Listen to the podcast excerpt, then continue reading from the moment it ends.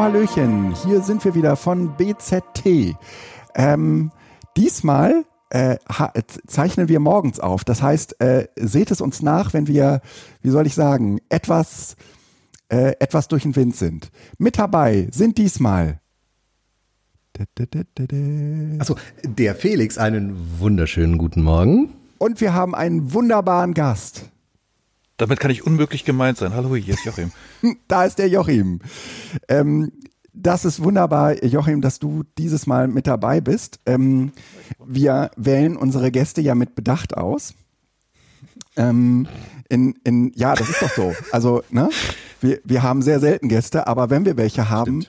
dann äh, sind sie äh, hochkarätig und äußerst besonders. Wie auch in deinem Fall, Joachim.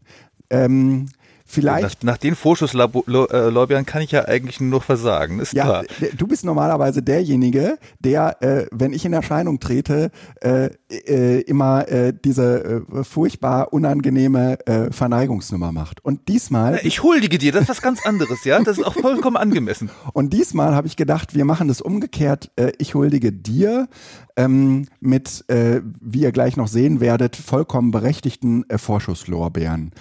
Ähm, Joachim, erzähl uns, Hi. was du, was du so äh, treibst und ähm, woher wir uns vielleicht auch kennen und äh, dann gerne auch äh, so ein bisschen in die Richtung, ähm, was dich eigentlich so äh, inhaltlich mit BZT äh, zusammenbringt und treibt.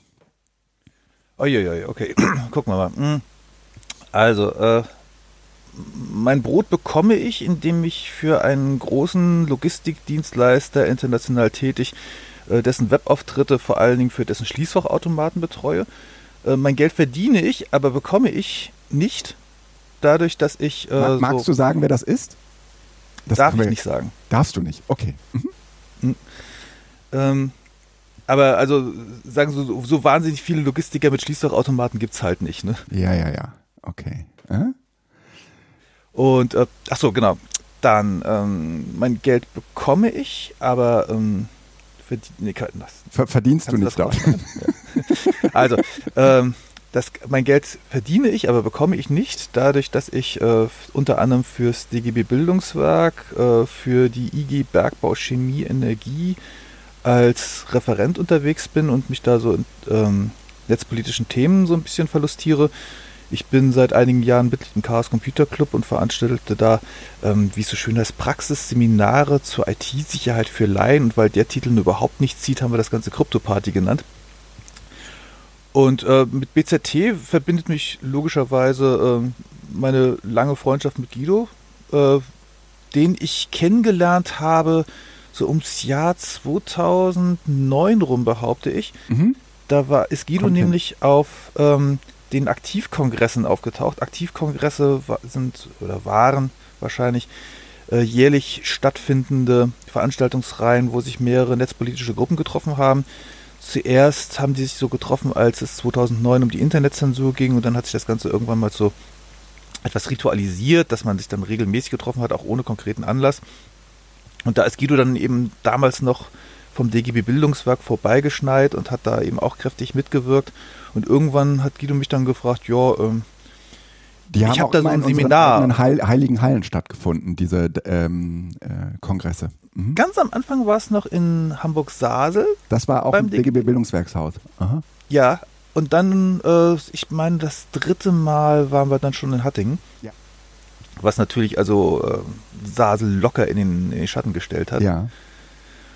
Und irgendwann hast du mich dann da gefragt, ja, sag mal, ich habe da ein Seminar, äh, wenn die Fabrik auf den Schreibtisch passt und ich brauche da so einen Quotennerd. Kannst du dieser Quotennerd sein? Na, ich, ich gedacht, ja? Ich, ich würde sagen, ähm, zuerst hat dich äh, die DGB Jugend angesprochen, weil die einen Quotennerd brauchten. Und, ähm, und dann war das irgendwie so, dass äh, ich dachte, okay, warum sprechen die einen Quotennerd an und nicht ich? Und äh, dann habe ich dich auch nochmal angesprochen, weil ich dachte, wenn, äh, bevor du ähm, in deinem hohen Alter für die DGB Jugend arbeitest, äh, kannst du äh, kannst du genauso gut ähm, bei uns in der Erwachsenenbildung äh, anfangen.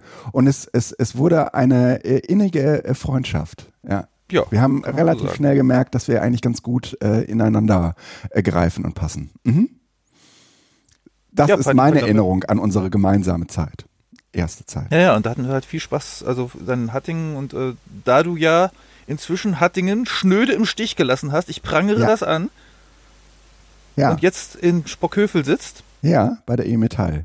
Aber ähm, n- n- nach wie vor äh, ver verbindet uns äh, diese Datenschutznummer, ne? in der äh, du, ja, ähm, dann bist du relativ fix äh, äh, auch auf den Educamps, die in Hattingen stattfinden, aufgeschlagen. Und darüber ähm, äh, solltet ihr beide euch auch kennen, oder? Felix Genau. und Joachim? Felix hat Das ist der Joachim saß da irgendwie und der Quotennerd passt ganz gut, weil den brauchen wir ja auch auf dem Edu-Camp. Ja. Ja, super. Ja. Jo Joachim bringt im Prinzip so jedes Vorurteil mit, ähm, was du, was du so vor dir siehst, wenn du von einem Quotennerd sprichst. Ja? Exakt. Er ist ein Mann? Nerv. Ja. er ist ein Mann. Genau, okay, mach mal du. Er hat lange Haare. Ich habe ihn Ähm. inzwischen ein bisschen geschnitten, die sind nicht mehr ganz so lang. Oha. Hat einen Namen, der erstmal nicht von den Lippen geht, Nee. weil er heißt nicht Joachim, sondern Joachim. Joachim, genau. Ne? Also ist ja auch wichtig, man muss einen Namen haben, wo man so, hä, macht? Mhm.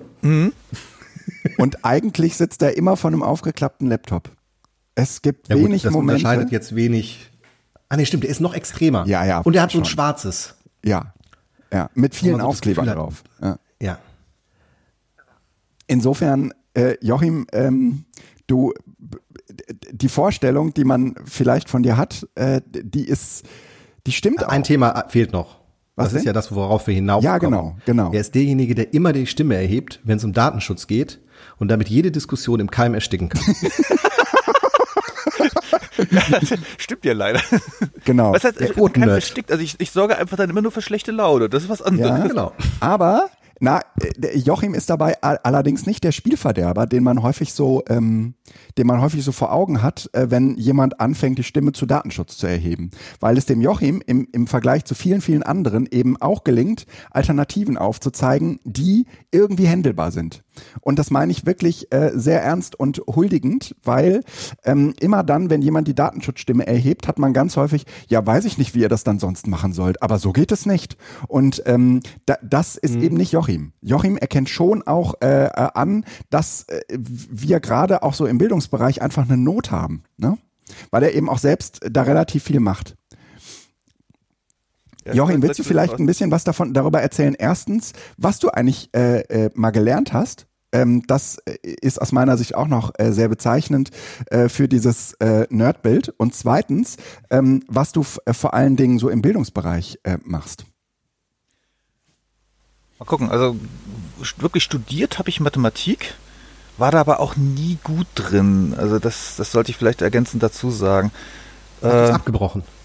nee, ich bin, ich bin diplomierter Mathematiker, also das habe ich wenigstens noch geschafft, aber äh, das auch mit mehr Glück als Verstand. Also ich bin wahrscheinlich so der Bodensatz äh, der, der, der Mathematik oder der Treppenwitz, je nachdem. ähm, also Mathematik mit eben- Nebenfach Informatik. Und äh, habe dann äh, auch schnell äh, meine Fühler Richtung Systemadministration ausgesteckt, äh, gestreckt. Also ich bin ähm, hauptberuflich ähm, Linux-Systemadministrator, habe da also auch ganz klare Präferenzen, was das Betriebssystem angeht. Und äh, interessiere mich eigentlich schon seit den frühen 80ern für Datenschutz, weil mein Vater mh, damals im Schleswig-Holsteinischen Landtag äh, datenschutzpolitischer Sprecher der SPD-Fraktion war. Und äh, ich dann eben auch 83 mit meinem Commodore 64 angefangen habe. Mein Vater so ganz von Anfang an sagte, Jo, Jung, ist ja ein feines Gerät, aber überleg mal, was man mit dem Gerät noch so alles anstellen kann, außer da so ein bisschen Spaß haben. Und äh, das habe ich verinnerlicht, äh, habe das Ganze dann immer mal so nebenher ein bisschen betrieben und habe dann im Jahr 2008 festgestellt, dass ich ähm, bei der evangelischen Kirche, für die ich seit auch den 80er Jahren ehrenamtlich aktiv bin, dass ich der evangelischen Kirche mal so einen Gefallen tun kann, indem ich äh, örtlicher Datenschutzbeauftragter bei denen werde. Und ähm, da war von Anfang an auch meine Überzeugung, dass äh, der, der Datenschutz häufig als so ein rein juristisches Problem angesehen wird. Mit anderen Worten, ähm, ich folge da irgendwelchen Paragraphen, egal ob was ich dabei kaputt mache, und ich sorge dafür, dass ganz viel Papier geschwärzt wird, egal ob dieses geschwärzte Papier irgendwas mit der Realität zu tun hat, und dann bin ich glücklich. Und so als, als eher praktisch veranlagter äh, ITler habe ich mir gedacht, das kann das eigentlich nicht sein. Und habe mir dann gleichzeitig mein, meine Kollegen so in der IT angeguckt und wenn die irgendwas mit Datenschutz gemacht haben, war das für die vor allen Dingen eine gute Ausrede, ihr jeweiliges Lieblingstool durchzusetzen. Da habe ich mir gedacht, das kann es eigentlich auch nicht sein. Äh, ich setze mich mal genau zwischen die Stühle und fange an, mit den Leuten zu reden, die die Vorschriften durchsetzen wollen und mit den Leuten zu reden, die das Ganze nachher ausbaden müssen und versuche zwischen beiden Seiten zu vermitteln und versuche deswegen auch beim Datenschutz eher was zu erreichen, was man auch tatsächlich leben kann. Also ich bin gerne bereit, Abstriche in, oder ja doch Abstriche muss man sagen, ne? Oder mhm. also Zugeständnisse ähm, sind Richtung, schon noch Abstriche, aber mh, hm? Abstriche. Ja, ich hatte gerade überlegt, ob, ob, ja, ja, ja. Ich, ich, hatte gerade überlegt, ob ein Abstrich ein rein medizinischer Begriff ist. Also ähm, Zugeständnisse Richtung äh, Durchführbarkeit zu machen. Äh, also du wirst es selten bei mir erleben, dass ich versuche, eine Vorschrift eins zu eins umzusetzen, weil das meistens ja in, in, in Tränen endet und ich versuche eher dann dafür zu sorgen, dass die Leute, die das umsetzen, schon wissen, dass sie sich da an bestimmte Regeln halten müssen, aber dass das Ganze immer noch gelebt werden kann. Und gerade so bei der evangelischen Kirche, da hast du halt immer mal wieder so Punkte, wo sich äh, beide Verhandlungspartnerseiten in die tief in die Augen gucken und sagen müssen, okay, wir wissen beide, dass das jetzt gerade nicht rechtlich 100% in Ordnung ist, was wir da machen, aber wir sorgen dafür, dass der ganze Kram funktioniert und eigentlich der Datenschutz vom Sinn her immer noch eingehalten wird. Das kommt ja auch noch dazu. Also es gibt ja so einen, so einen praktischen Gedanken, der hinter dem ganzen Datenschutz steckt. Und dann gibt es das, was die Leute äh, aus, in Vorschriften draus gemacht haben. Und mir ist es eigentlich wichtiger, dass die Leute die grundsätzliche Idee begriffen haben. Und wenn die die grundsätzliche Idee begreifen, dann halten die sich schon fast automatisch an zumindest die wichtigsten Regeln. Und ob da ja. zwischen Papier, äh, geschwärztes Papier ist oder nicht, das finde ich jetzt persönlich gar nicht mal so wichtig. Ja. Kannst du ein Beispiel machen für grundsätzlich Idee begriffen? Äh, ich überlege jetzt gerade, wo ich das letzte Mal rumgeschweinert habe. Hm, also das geht bei recht einfachen Sachen los, dass wenn man sich mit den Leuten versteht und ähm, weiß, dass bestimmte Papiere zum gewissen Zeitpunkt eigentlich hätten eingereicht sein müssen, ich dann sage, jo, ähm, jetzt lass mal, jetzt lass mal äh, das Datum auf diesem, äh, an diesem Feld da offen äh, sein und mal zurückdatieren. Ähm, aber ich suche jetzt gerade mal nach was, was praxisrelevanten. Also, wo wir zum Beispiel mh, hm, schnell, also wo, oder wo es offensichtlich ist, ist bei diesen Newslettern.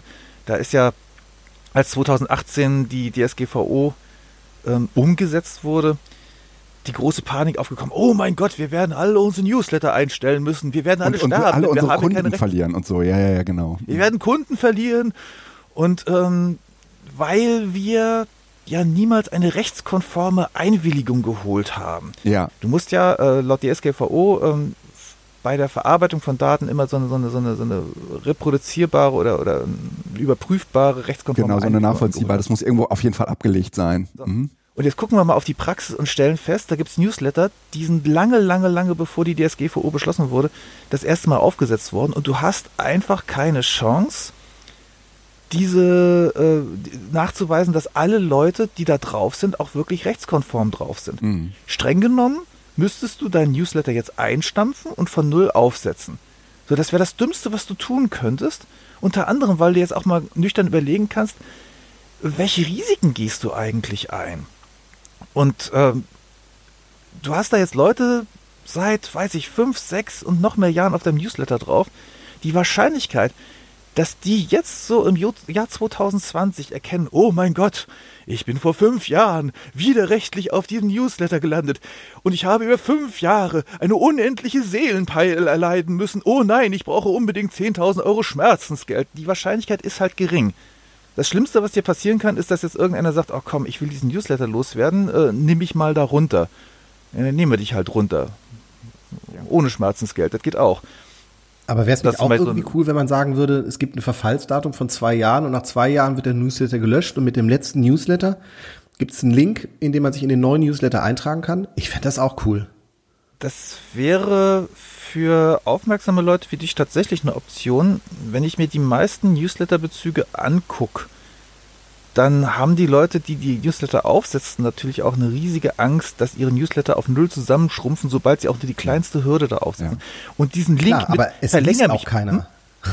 genau. Es, es, ist also natürlich, also ich glaube, dass mein Newsletter, ich kann ja damit, ich kann ja damit wuchten, indem ich sage, also mein Newsletter ist klein, aber alle, die ihn haben, haben alle zwei Jahre mindestens sich bewusst dazu entschieden. Ähm, also es ist jetzt nur eine Theorie, ne? Also, das könnte ich mir auch vorstellen, aber das gibt's nicht. Also ich kenne es zumindest nicht. Na, es ist auf jeden Fall eine Möglichkeit, deine Newsletter zu bereinigen. Ne? Und ich glaube, du die Sorge, dass du eventuell einen Newsletter bereinigst, um Leute, äh, die den zwar trotzdem noch lesen wollen, aber äh, jetzt irgendwie nicht mehr wissen, wie sie drankommen. Diese Sorge ist halt relativ groß durch diesen Bereinigungsvorgang. Aber eigentlich ähm, würde ich sagen, äh, ich, habe das zumindest beim Bildungswerk erlebt, wenn ein Newsletter von 30.000 auf 7.000 schrumpft, ähm, dann äh, wird das erlebt als, oh Gott, oh Gott, unsere Kunden. Und umgekehrt ist es aber so, eigentlich machst du ja nicht ein Newsletter des Newsletters wegen, sondern weil du zum Beispiel Seminare bewerben willst. Und ähm, diese Seminarwerbung hat genauso gut funktioniert wie vorher. Das heißt, das Engagement der Leute, nämlich ähm, ähm, nach dem Newsletter ähm, ein Seminar zu buchen, das ist deswegen nicht geringer geworden. Ne? Was auch dafür spricht, dass es jetzt ehrlich gesagt nicht so richtig schlimm ist, ja, wenn man das zwischendurch mal tut, also bereinigen. Ne? Ich weiß aber auch nicht, ob das immer funktioniert. Du musst es ja wahrscheinlich dann immer gegen irgend, gegenüber irgendeiner Geschäftsleitung rechtfertigen. Und wenn dann auf einmal dein, dein Newsletter alle zwei Jahre so auf ein Drittel zusammenschnurrt, mhm. dann kommt die Geschäftsleitung an und sagt, wie konnte denn das passieren? Du sagst, ja gut, das sind halt, ist halt das Drittel, das den Newsletter auch tatsächlich liest. Ja, aber es sind zwei Drittel weniger als vorher. Jo. Mhm. Und dann, dann dreht ihr euch halt im Kreis, weil die auf ihre Zahlen starren und ihre Excel-Sheets vollkriegen genau. müssen und mhm. du guckst auf die Realität, ne? Ja, mhm. und ich würde sagen, es ist interessant äh, zu gucken, auf welche Zahlen gestarrt wird. Wird auf die äh, Anzahl der erreichten Menschen gestarrt oder äh, wird sozusagen auf, ähm, wird eine Kennzahl äh, definiert für, ähm, sagen wir mal, äh, den Erfolg, äh, den man hat, wenn man einen Newsletter mhm. verschickt hat. Ne? Also man könnte ja zum Beispiel auch äh, ähm, mal einfach ähm, messen, äh, wie viele Leute lesen denn überhaupt meinen Newsletter? Also machen den auf oder so. Ne? Wäre ja möglich. Ne? Das kannst du ja auch technisch ja, innerhalb gewisser Grenzen hinbekommen. Also es gibt ja äh, Newsletter mit, mit Zählpixeln. Mhm, genau. Also jede Menge. Also jeder professionelle Newsletter äh, erhebt das, aber wir gucken uns in der Regel immer nur an, wie viele Leute äh, habe ich in meinem äh, Ver Verteiler, aber äh, ich gucke mir in der Regel nicht an, wie viele Leute haben das eigentlich geöffnet. Ne? Und ja, dann ist die Quote ja plötzlich wahnsinnig schlecht, weil je größer dein Verteiler, umso geringer ist natürlich ähm, die Anzahl der Menschen, äh, die du ähm, tatsächlich äh, erreichst, es sei denn, du hast den irgendwann mal ähm, durch so einen meinetwegen DSGVO-Prozess bereinigt. Und da sind dann wirklich nur noch Leute, ähm, die auch äh, sich aktiv dafür entschieden haben, diesen Newsletter bekommen zu wollen. Ja, also einmal zu den Zählpixeln ähm, kommt ja zu, dass zumindest so Leute wie ich äh, gerade den Aufruf solcher Zählpixel unterdrücken. Ich weiß jetzt nicht, wie das, ob, ob das jetzt bei allen Leuten so gemacht wird, aber äh, so diese Idee, dass äh, die, auch jetzt zum Beispiel Bildaufrufe in, in, in E-Mails unterdrückt werden, ich glaube, das ist eine relativ äh, weit verbreitete Einstellung. Ja. Und ähm, gerade bei Kirchens kommt ja auch noch dazu, mh, die Newsletter werden häufig von einem technisch nicht allzu versierten Publikum gelesen. Und das waren dann so Fälle, also wie, wie kommt zum Beispiel sowas zustande? Du bist meinetwegen sonntags im Kirchencafé und da kommt dann so eine, so eine Rentnerin auf dich zu, die ist, hat sich von ihren, von ihren Kindern mal den Rechner aufsetzen lassen und damit ist sie auch glücklich. Und die sagt, ja, ich würde auch ganz gerne diesen Newsletter beziehen. Dann fragst du sie nach ihrer Mailadresse, dann trägst du die ein. Die liest das Ding auch. Aber ähm, diesen Schluss von, da ist jetzt so ein Aufruf, da muss ich irgendwo raufklicken und das dann tatsächlich tun. Dieser Schluss, der wird dann nicht unbedingt gezogen. Und wichtig, wichtig, wichtig. Ich mache mich jetzt über diese Leute nicht lustig, aber die haben halt ähm, ein anderes Verhältnis zu so einem Newsletter. Der, denen kommt gar nicht der Gedanke, dass man da jetzt irgendwie aktiv werden muss, um den zu behalten. Und irgendwann kommen die dann äh, sterbensunglücklich bei dir an und sagen, ja, das ist ein halben Jahr kriege ich den Newsletter nicht mehr, mögt ihr mich nicht mehr, was habe ich denn getan? Ich bin jetzt beleidigt. Stimmt. Also ist ein zweischneidiges Schwert. Ich habe da jetzt auch keine endgültige Lösung. Mhm.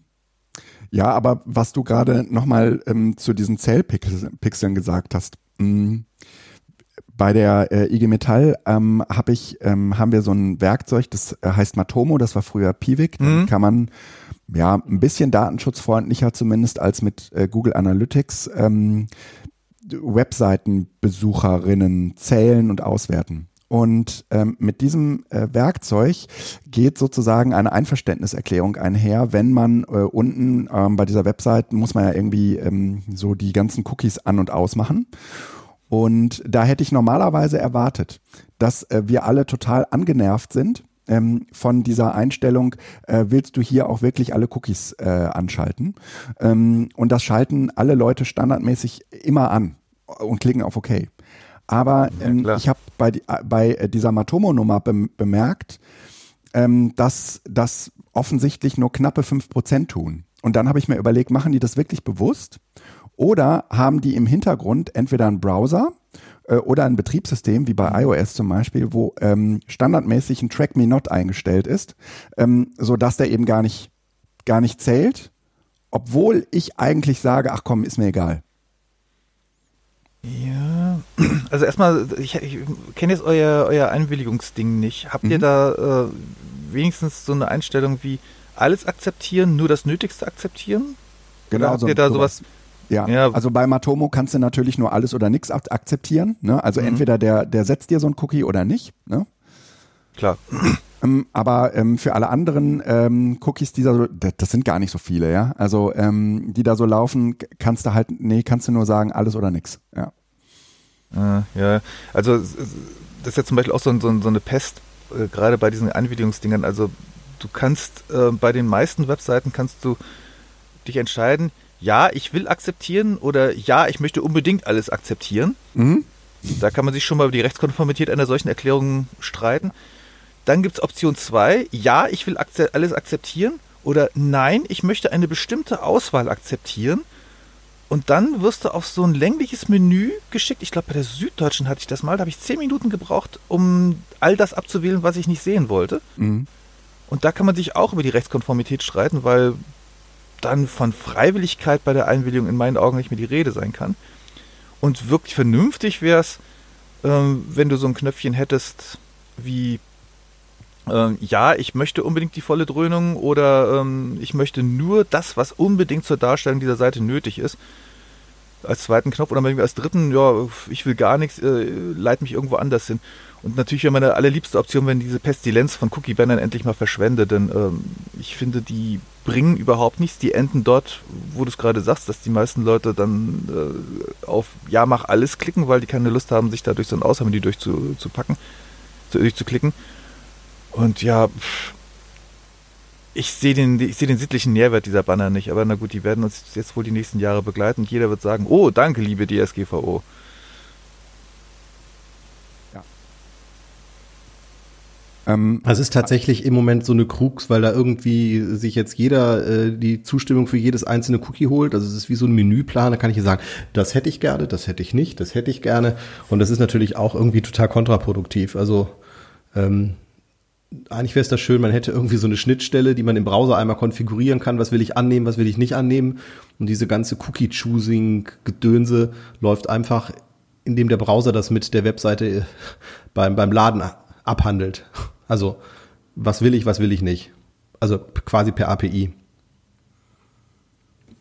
Hm. Ähm, ja, ähm, der Datenstrom äh, ruckelt. Äh, das äh, Gefühl habe ich gerade auch. Ich stoppe mal eben die Aufzeichnung. So, jetzt ist Reaper noch einmal abgestürzt. Also hier sind wir wieder. Äh, die, all das, was wir die letzten fünf Minuten vorher gesagt haben, sollte äh, nicht mehr äh, vorhanden sein. Ähm, wir äh, waren so ein bisschen dabei stehen geblieben zu sagen, okay, wir ähm, haben es da offensichtlich mit ähm, technischen Einstellungen zu tun, die äh, hin und wieder äh, so, so ein bisschen unpraktisch sind oder auch unpraktikabel sind.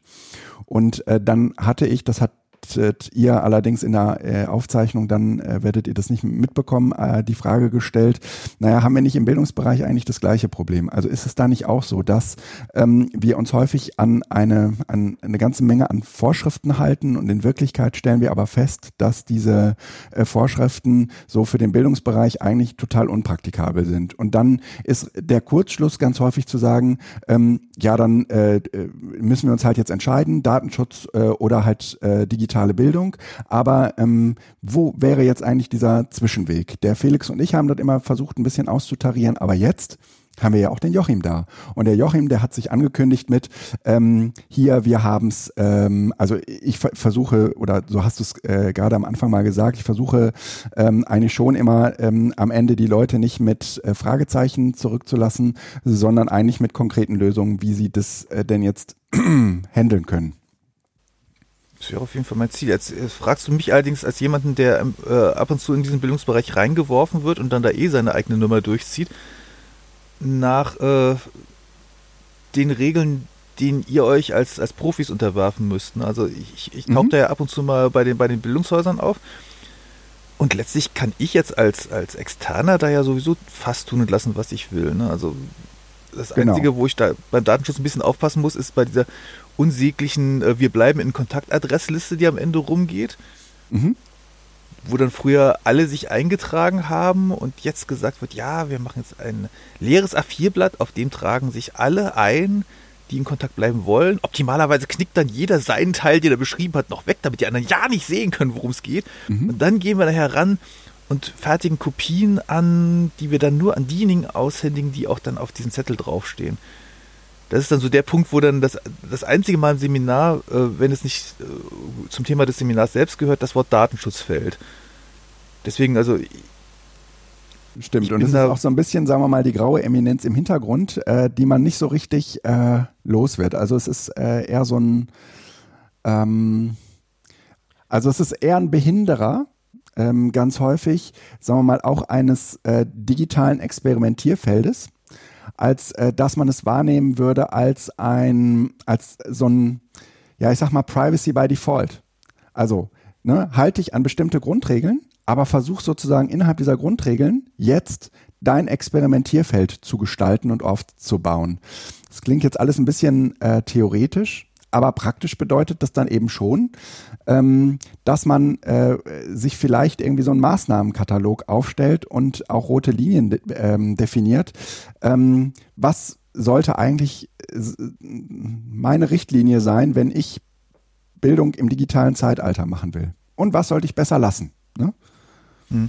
Also interessant wird es ja eigentlich. Kurz, ich denk grad, ich hänge gerade noch an dem Schritt davor. Also Guido hat natürlich recht, äh, das ist sozusagen diese Abwägung, aber ähm, wo genau ist das Problem, wenn ich am Ende eines Seminares nicht die Anwesenheit kontrolliere? Da kann ich das verstehen, dass man, ne, das, das ist datenschutzrechtlich problematisch, aber wenn ich am Ende eines Seminares eine Liste rumgehen lasse von den Leuten, oder für die Leute, die im Kontakt bleiben wollen, warum dürfen die sich denn untereinander so lange nicht sehen, wie sie das noch eintragen und hinterher wird die Liste kopiert. Das verstehe ich nicht. Also ich habe ich hab jetzt eben gerade mal die, die bewusste Überspitzung vorgenommen. Natürlich knickst du dann dein, dein, deine Zeile nicht weg.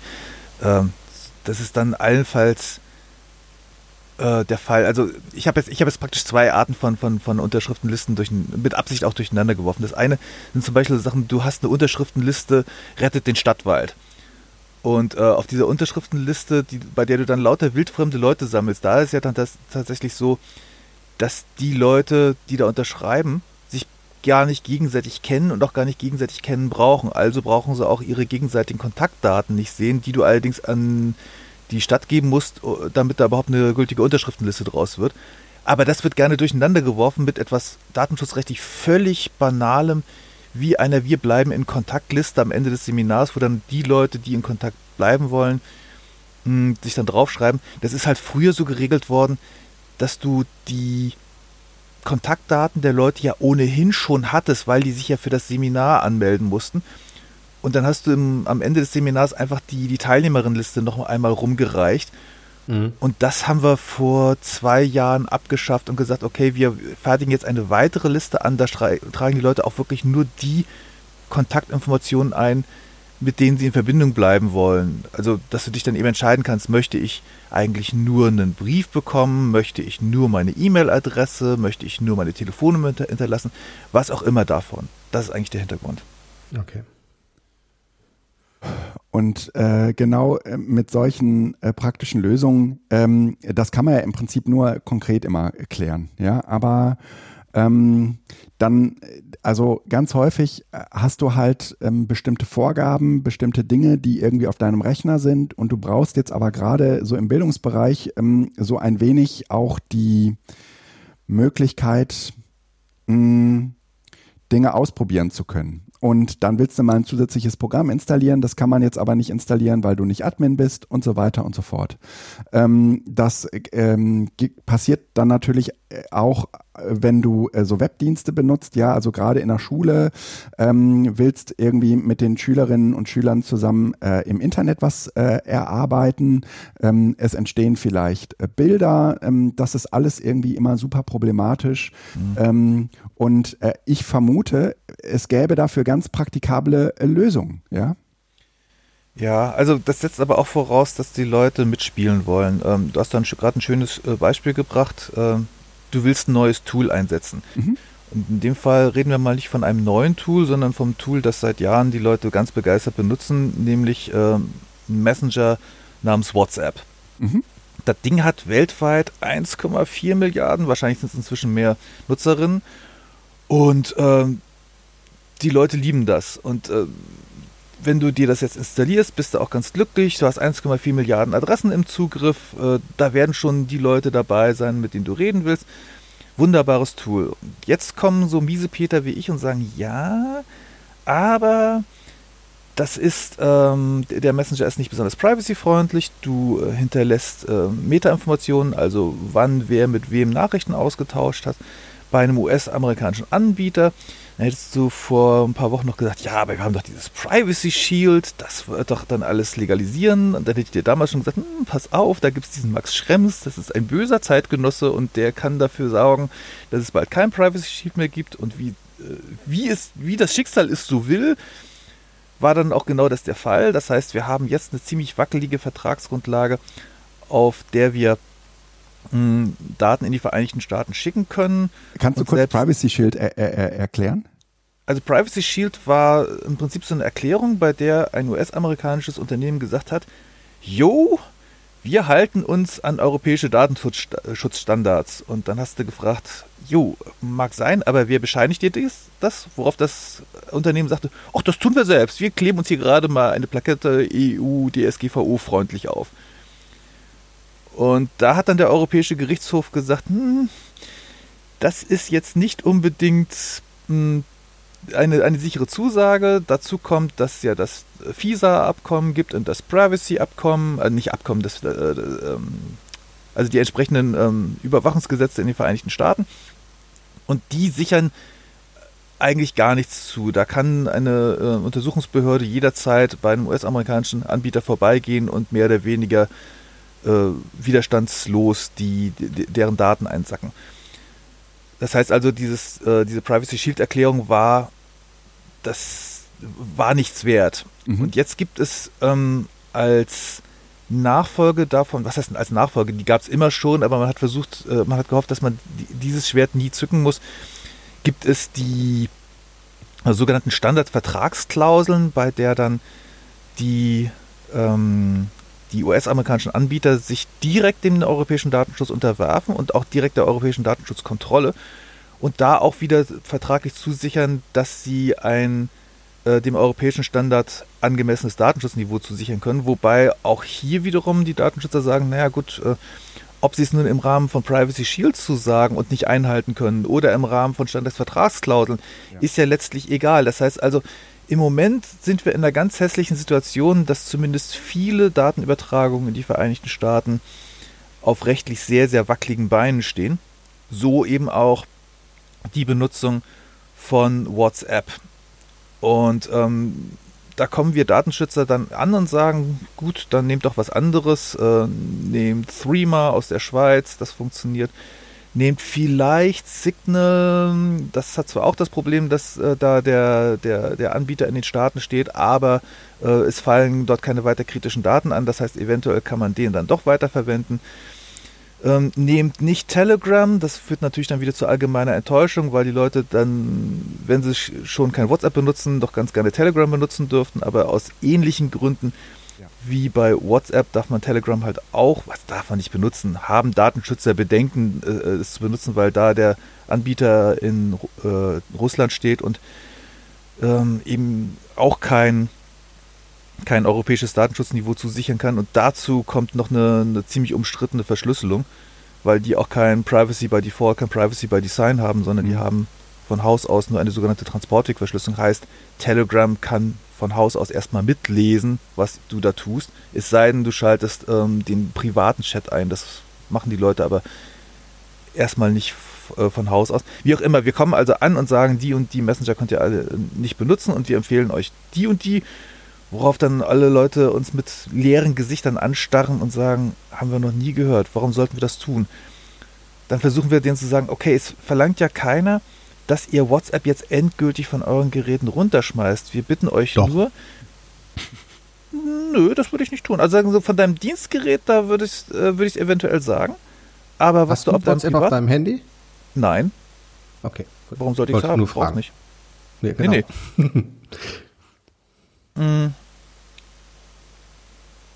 also die, die, die, also in dem Moment, also gut, bei, bei, bei, dienstlichen Geräten, da kann man sich drüber unterhalten, aber was du privat auf deinem Smartphone treibst, geht mich nur so lange was an, solange du äh, ja, dich sozusagen in, in meinem Verantwortungsbereich befindest. Wenn du für deine private Kommunikation WhatsApp nimmst, ist das vollkommen in Ordnung. Aber sobald du, keine Ahnung, ein Seminar gibst, ähm, da greift dann natürlich schon wieder der europäische Datenschutz und da musst du dann halt überlegen, was du nimmst, ob du da, also welche der, der, der alternativen Messenger du nimmst. Und das Ärgerliche dabei ist, dass, ähm, also mit welchen Ausreden dann die Leute gerne ankommen und sagen, ähm, dass es ihnen vollkommen unmöglich ist, Signal zu benutzen. Die eine Argumentation ist, ja, dann geht mein Telefon kaputt.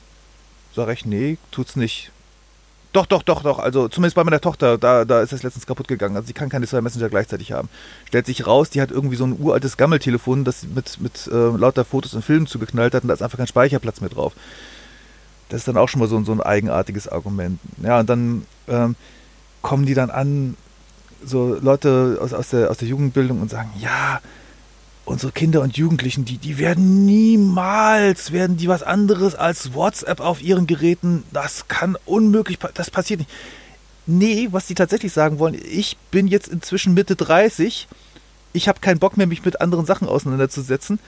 Äh, ich bin froh, dass ich WhatsApp verstanden habe. Was anderes kommt mir nicht auf, auf, auf mein Smartphone. Ja, man Aber dann sollen die jetzt bitte schön ja. ehrlich sagen. Man muss mal ganz ehrlich sagen, was die Kids in den letzten Jahren an äh, Messengern äh, durchgeschleust hm. äh, oder ne, durchgemacht mhm. haben, da ist WhatsApp jetzt einer von vielen gewesen. Ja? Genau. Also, die hm. nehmen jetzt Instagram, die nehmen TikTok. Mhm. Ich meine, du, du, hast Kinder, nicht ich. Na, die haben vorher irgendein ICQ benutzt. Ähm, da, davor gab es auch mal eine Zeit, da war wirklich ähm, äh, Skype ziemlich in, ja. Ähm, also also Kommunikation, das äh, hatten wir hier in der Sendung auch schon mal häufiger besprochen, ist halt äh, etwas, was Standards voraussetzt und du musst dich sozusagen darauf vereinbaren. Und jetzt könnte ja, man, und da gibt es so ein bisschen irgendwie den Weg des geringsten Widerstands. Ja, also ich benutze das, was alle anderen auch benutzen. Aber theoretisch könnte man auch einfach ähm, äh, sagen, naja, äh, benutzt doch da bitte äh, Signal. Ja, und ähm, so in der Kommunikation, in der ich mich so befinde, dann äh, da, da ist zum Beispiel irgendwie so meine Maßregel, ich gucke, was, äh, wie ich die anderen gut erreiche.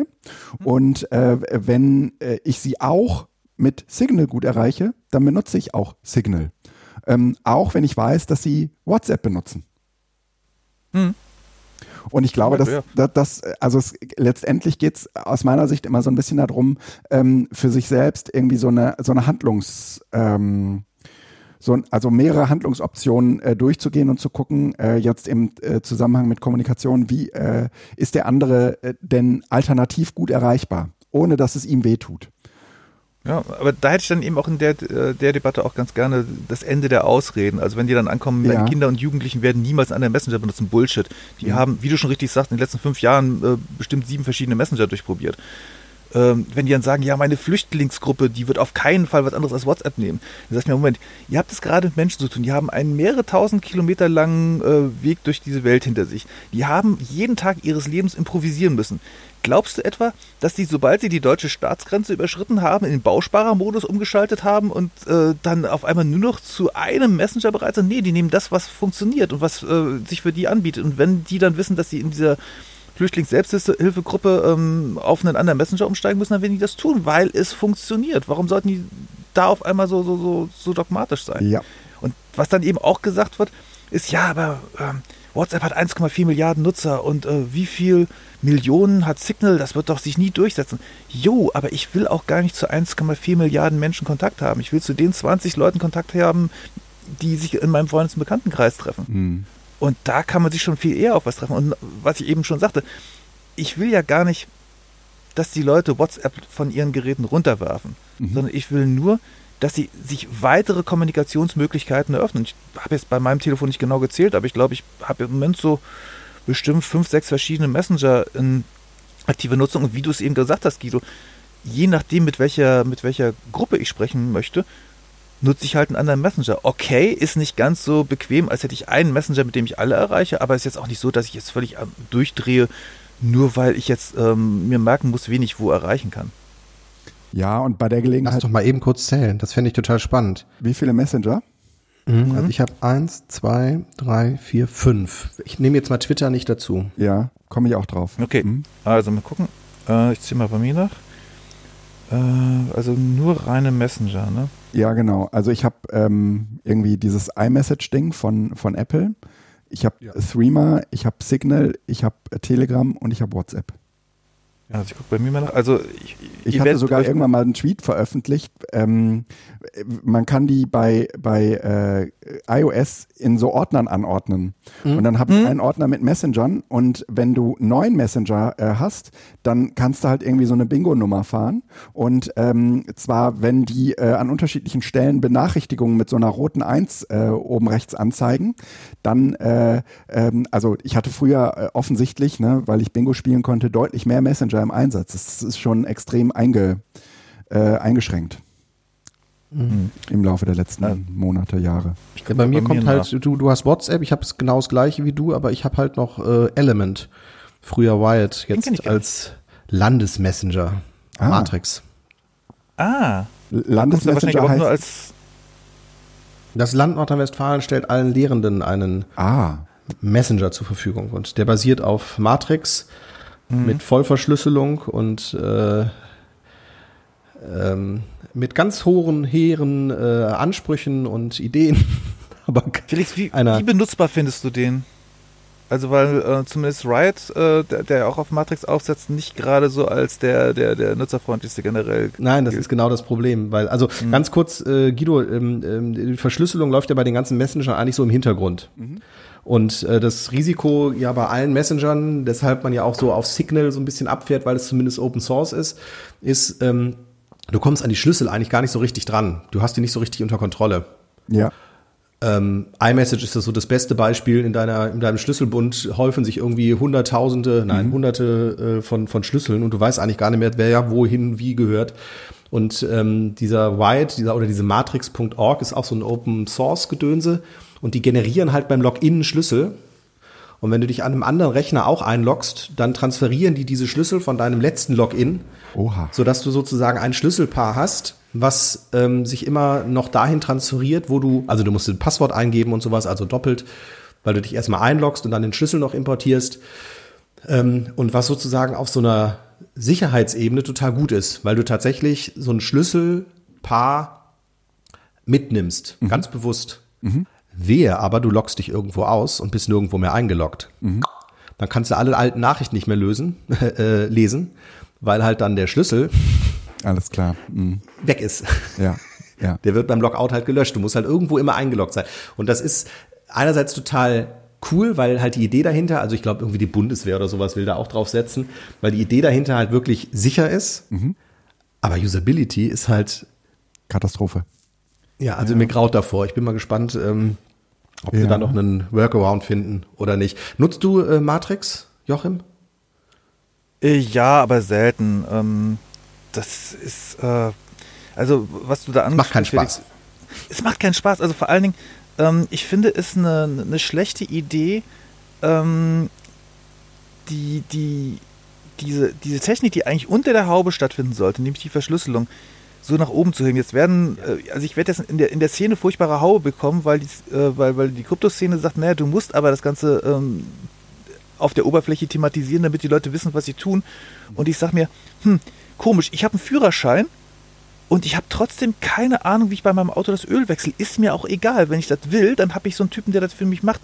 Und äh, ja, ich muss dann natürlich meiner Autowerkstatt vertrauen, dass die mein, mein, mein Auto sauber behandelt. Aber äh, jetzt mal Hand aufs Herz, das ist, eine, das ist halt auch ein, auch, ein Teil der Technik, mit dem ich nichts zu tun haben will. Und deswegen zum Beispiel, man kann jetzt über, über WhatsApp äh, beherzt lästern, aber die haben das Problem des Schlüsseltauschs elegant gelöst. Ähnlich übrigens wie Signal das Problem des, äh, des Schlüssels. Die haben es ja von Signal genommen, oder? Bitte, was meinst du? Ja, die haben, ja genau, das ist ja, ist der gleiche Verschlüsselungsalgorithmus, aber dann kannst du natürlich, äh, sowas kannst du natürlich, natürlich immer noch vergeigen, indem du eine hässliche Oberfläche drüber, äh, drüber wirfst, mit, mit der kein Mensch klarkommt. Aber ich meine, da habt ihr auch ja wahrscheinlich auch schon x-mal drüber unterhalten, so Mailverschlüsselung. Mailverschlüsselung versucht ja die, das Problem des Schlüsselaustauschs maximal zu thematisieren. Mhm. Was mhm. dann eben dazu führt, dass, dass kein Mensch Mailverschlüsselung nutzt. Und das äh, hat die, die, die Messenger-Szene zumindest in weiten Teilen äh, sehr schön gelöst, indem die das alles unter der Haube stattfinden lassen. Du installierst deinen Messenger, schickst deine erste Nachricht durch die Gegend. Ja. Und, und damit werden die öffentlichen Schlüssel getauscht, ja? Ja, genau. Mhm. Also ich komme übrigens bei mir auf irgendwas zwischen 15 und 20 Messenger, naja, Wahnsinn. sagen wir mal 17 17 aber Jahre. Weißt ja, von denen nutze ich allerdings aktiv vielleicht mal fünf. Ja, ja, ja, gut, gut. Und der Rest ist irgendwie so testweise. Aber ähm, ich vermute schon, dass es da auch nochmal eine Ausdifferenzierung äh, geben wird, weil ähm, diesen Messenger, die Frage ist natürlich, ob die sich durchsetzen werden, ne? aber diesen Messenger, von dem der Felix gerade äh, sprach, der sozusagen für die Lehrenden bereitgestellt wurde, ähm, sowas hat. Und Schüler, also beides, ne? Lehrer okay. und Schüler. Okay. So, sowas offizielle Landesmessenger für Schulen hat die IG Metall äh, entwickelt für betriebliche Zusammenhänge ja, um sozusagen den äh, Kollegen im Betrieb praktisch ähm, eine Kommunikationsschnittstelle mit der IG Metall mitzugeben. Also dass so die Mitglieder dort und äh, die äh, IG Metall äh, Menschen auf der anderen Seite ähm, da irgendwie zusammenfinden können. Und das ist ehrlich gesagt ein, interessantes Projekt, was äh, bei uns auch so ein bisschen diskutiert wird als ähm, ja, mh, wird es denn am Ende dann überhaupt benutzt, weil die doch ähm, alle WhatsApp haben. Und ich glaube, dass äh, sich solche Messenger, solche solche solche Sparten-Messenger, die äh, eventuell auch eine bestimmte, sagen wir mal, äh, Thematik ansprechen und einen bestimmten, damit auch einen arbeitsweltlichen Zusammenhang ansprechen, ähm, dass die sich ähm, unter Umständen viel besser als Alternative durchsetzen werden, als zum Beispiel Telegram als Alternative zu WhatsApp oder so, ja, weil es unter Umständen gar nicht als Alternative wahrgenommen wird. Ja. Ähm, das ist ein schönes Stichwort und zwar, äh, den Spruch bringe ich auch ständig. Äh, kein Mensch interessiert sich für äh, Security, alle interessieren sich für nette Features. Das ist zum Beispiel der Grund, warum sich Telegram als Alternative zu ja. WhatsApp hat durchsetzen können, weil Telegram, das meine ich jetzt ohne jede Ironie, diese, diese Sticker hat. Und Sticker sind einfach etwas, da, da, da, da springen die Leute drauf an, das finden sie niedlich, lustig und die tauschen sie ganz gerne und du kannst dann auf einmal auch sehr lustige Nachrichten durch die Gegend schicken. Also, wenn du naja. jemanden von, von WhatsApp wegkriegen willst, dann kannst du mit Telegram wenigstens kommen und sagen, hier ist ein Sticker. Und jetzt kommst du, Guido, und sagst, so, so ein Ding haben wir für Gewerkschaften. Und wenn du jetzt, ähm, oder, Felix mit, mit, mit, Schulen, wenn du es schaffst, deinen Sticker, äh, Sticker sag ich schon, deinen Messenger mhm. so aufzuwerten, dass der irgendein cooles Feature hat, das du in der Schule oder meinetwegen im Gewerkschaftsumfeld immer schon haben wolltest und das mhm. hat dir WhatsApp einfach nicht geboten, genau. dann hast du eine Chance. Das Problem ist nämlich, ähm, dass wir ähm, mit, mit den Alternativmessengern im Moment äh, viel zu lange gewartet haben. Im, eigentlich ist die Sache ja schon längst entschieden. Es gibt den Messenger und das ist WhatsApp. Und wenn du jetzt mit irgendwas dagegen anstinken willst, hast du eigentlich das Zeitfenster, in dem du eine Alternative bieten könntest, die ungefähr das macht, was WhatsApp macht, mhm. schon längst verpasst. Mhm. Und jetzt hast du nur noch die Chance, dass du mit irgendwas Coolen kommen musst, was dein Messenger halt bietet, WhatsApp aber nicht. Mhm. Ja, und keine Ahnung, so weiß ich zum Beispiel, ähm, so, so, so ein Knöpfchen Warnstreik, Warnstreik organisieren in fünf Schritten oder sowas. Das wäre ja, mal was. Also. Ja, ja. Und Messenger selbst äh, sind sozusagen eigentlich die natürliche Antwort auf ähm, das Smartphone. Das äh, Smartphone und äh, seine Verbreitung ähm, hat sozusagen äh, einfach solche äh, Kommunikationsinfrastrukturen ähm, äh, her herbeigerufen, weil ähm, natürlich wollen wir immer kommunizieren, aber wenn wir sehen, wie sehr sich äh, ähm, zum Beispiel das Telefonat abgelöst hat durch solche Messenger-Verabredungen ähm, und wie sehr sich auch Kommunikation dadurch verändert hat, äh, da würde ich jetzt erstmal äh, vom Stand weg behaupten, ähm, dass diese Messenger über kurz oder lang äh, erst dann weggehen, wenn die Smartphones weggehen. Ja, also wenn sozusagen eine andere, eine andere Kommunikationshardware käme. Ne? Aber solange das darauf basiert, ist es relativ schwer vorstellbar, ähm, dass der Messenger an sich ähm, verschwinden wird. Mhm. Und insofern hast du da jetzt einen Platzhirschen, den du auch nicht wegkriegst, wie du richtig sagst. Und äh, trotzdem äh, glaube ich, äh, dass ähm, die alternativen Lösungen äh, immer welche sein werden, äh, die wir uns spezifisch mit spezifischen auch Funktionalitäten in spezifischen Kontexten ähm, vorstellen können. Ähm, fand ich gerade sehr äh, erhellend nochmal, dass du das so sagtest. Mhm. Ähm, und äh, da, das ist deswegen ein gutes Beispiel für diese Datenschutz- und äh, Digi- und, und Bildungs- ähm, äh, weil diese Messenger eigentlich äh, auch, ähm, sagen wir mal, gar nicht dafür gemacht sind, dass sie so in Bildungszusammenhängen gut funktionieren. Ne? Also ich kann zum Beispiel ähm, nur relativ äh, schwer ähm, auf Dateien wieder zurückgreifen. Es gibt da irgendwie eine Medienverwaltung und das ist alles irgendwie die Hölle. Ne? Ja. Ähm, und äh, also ne? wobei ich muss da mal kurze kurze Lanze für für die Messenger äh, brechen. Wenn ich dir eine lange Datei zuschicken will oder eine große Datei, dann ähm, habe ich beim Mail häufig das Problem, dass die Mail-Server so ab 10, maximal 20 Megabyte äh, die Übertragung verweigern. Bei den mir bekannten Messengern ist das Limit für äh, Dateien zum Übermitteln deutlich höher. Also wenn ich dir zum Beispiel per, per, per Signal was schicken will, ich glaube, da kann ich locker bis 50 Megabyte oder noch mhm. mehr hochgehen, ohne dass, dass da irgendwas passiert. Also ähm, das Problem, das, das lösen die, also das Übertragungsproblem lösen die ganz gut. Du findest die Dinger nachher nicht mehr, aber na gut. Genau. Ähm, aber das ist ja generell das Problem, dass du überhaupt auf Smartphones hast. Also die, die Dateiablage auf Smartphones ist, ist Pestilenz. Ja. Also je nachdem, welche ja. Foto-App du benutzt, äh, landen deine ganzen Bilder in unterschiedlichen Ordnern. Warum? Ich, ich weiß jetzt auch gar nicht, wenn ich ehrlich sein soll, es war jetzt gerade nur so eine erste Assoziation, inwiefern wirklich irgendwie Dateien ähm, für, für einen Bildungszusammenhang wirklich erforderlich sind. Ja? Ähm, manchmal äh, geht es äh, viel eher um äh, das, wie kommuniziert werden kann, als um das, ähm, äh, was damit kommuniziert wird. Ja, also ähm, wie du gerade eben sagst, die, diese verschiedenen ähm, Facetten der ähm, äh, dieser Bildchen, die, die man äh, per Telegram verschicken kann, äh, sind, glaube ich, für viele Leute viel interessanter als äh, die Tatsache, dass man damit auch große Dateien äh, größer äh, ein Gigabyte verschicken kann. Ne? Hm. Ähm, Aber was zum Beispiel die Messenger überhaupt nicht können oder nicht gut abbilden, ist, ähm, dass du deine, deine Nachrichten irgendwie thematisiert abspeicherst, dass du die meinetwegen verschlagwortest oder so. Mail, also ne, ich bin kein großer Freund von Mail. Aber Mail hat ja wenigstens die Möglichkeit, dass du ähm, eine gewisse Verschlagwortung von Mails hast, dass du äh, die in irgendwelche Ordner packen kannst. Und bei, beim Chat konzentrieren wir uns ja vor allen Dingen auf die Frage, mit wem reden wir und gar nicht mal, ja. worüber reden wir. Ja. Das heißt also, wenn ich jetzt alles, was ich äh, irgendwann mal, weiß ich, zum, zum Thema Messenger mit irgendwelchen Leuten geschrieben habe, suche, dann müsste ich äh, ja mit so einer Stichwortsuche über, über meine, über meine Chat-Historie gehen. Hm, Finde ich umständlich. Ja. Aber ähm, um nochmal darauf zurückzukommen, wir sind ja gerade bei WhatsApp ähm, in dieser Spielverderber ähm, mhm. Äh, auf dieser äh, Spielverderberlinie, weil ähm, äh, WhatsApp natürlich wie selbstverständlich dazu benutzt wird, um äh, Hausaufgaben zum Beispiel von A nach B zu transferieren. also wenn sie jemand gemacht hat, dann ne, äh, lassen die sich damit ja relativ äh, simpel äh, zum, zum nächsten äh, transportieren. Und ähm, jetzt kann man irgendwie davon halten, was man will, aber äh, faktisch passiert das halt.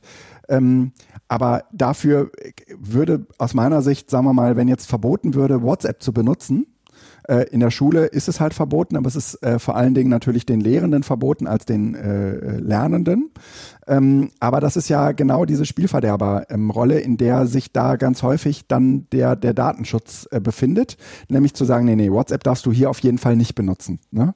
Und dann gibt es sozusagen ähm, diese Parallelwelten, also das, was verboten ist und das, was man dann eben tatsächlich tut.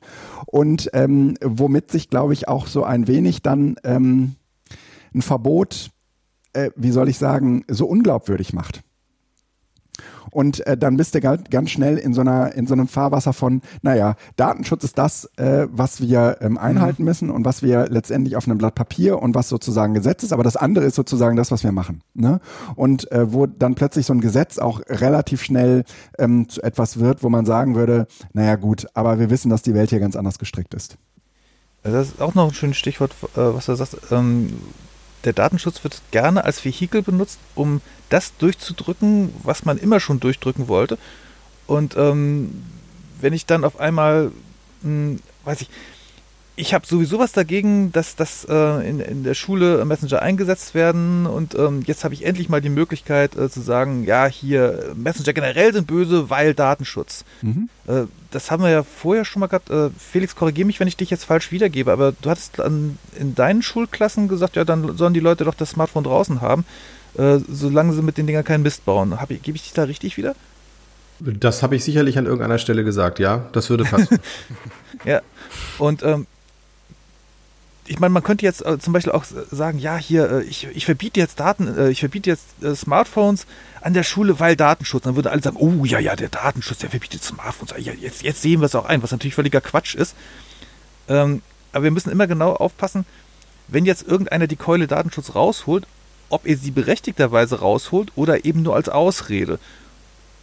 Und äh, ne, ob der da irgendwie die Agenda durchdrücken wollte, die er immer schon hatte und, einfach nur nach einem, nach einem Totschlagargument gesucht hat. Ja. Mhm. Aber äh, die, na, also ich, also häufig würde ich mal unterstellen, ähm, kann man sich auch ganz gut ähm, hinter so einem, so einer Regel ähm, verbergen und sagen, nee, nee, das können wir bei uns alles gar nicht machen, weil Datenschutz. Ne? Ähm, also sozusagen die, diese, diese Schutzbehauptung. Oder das müssen wir erstmal vom Datenschutz äh, prüfen lassen, ob das überhaupt geht. Und so lange passiert hier erstmal genau dasselbe wie vorher auch. Ne?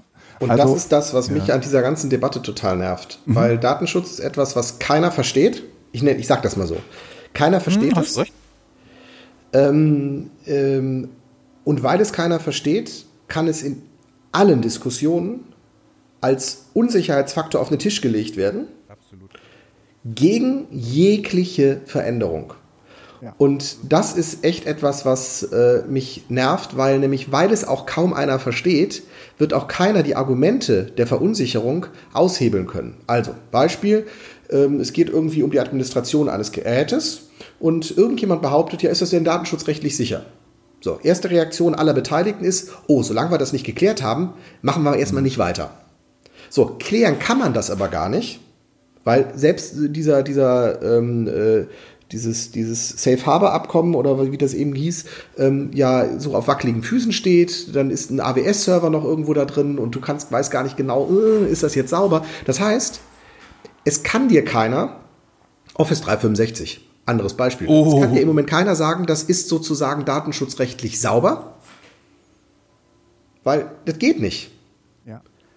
Ich glaube auch nicht, dass es das ist. Das ist tatsächlich jetzt in dem Fall ein schlechtes Beispiel. Aber der Punkt ist, es setzt sich keiner hin und sagt, ich übernehme die Verantwortung, das ist richtig, sodass der Prozess weitergehen würde, sondern die Thematisierung eines möglichen datenschutzrechtlichen Problems wird dann an die Justiziabilität irgendwie weitergeleitet und dann passiert erstmal nichts.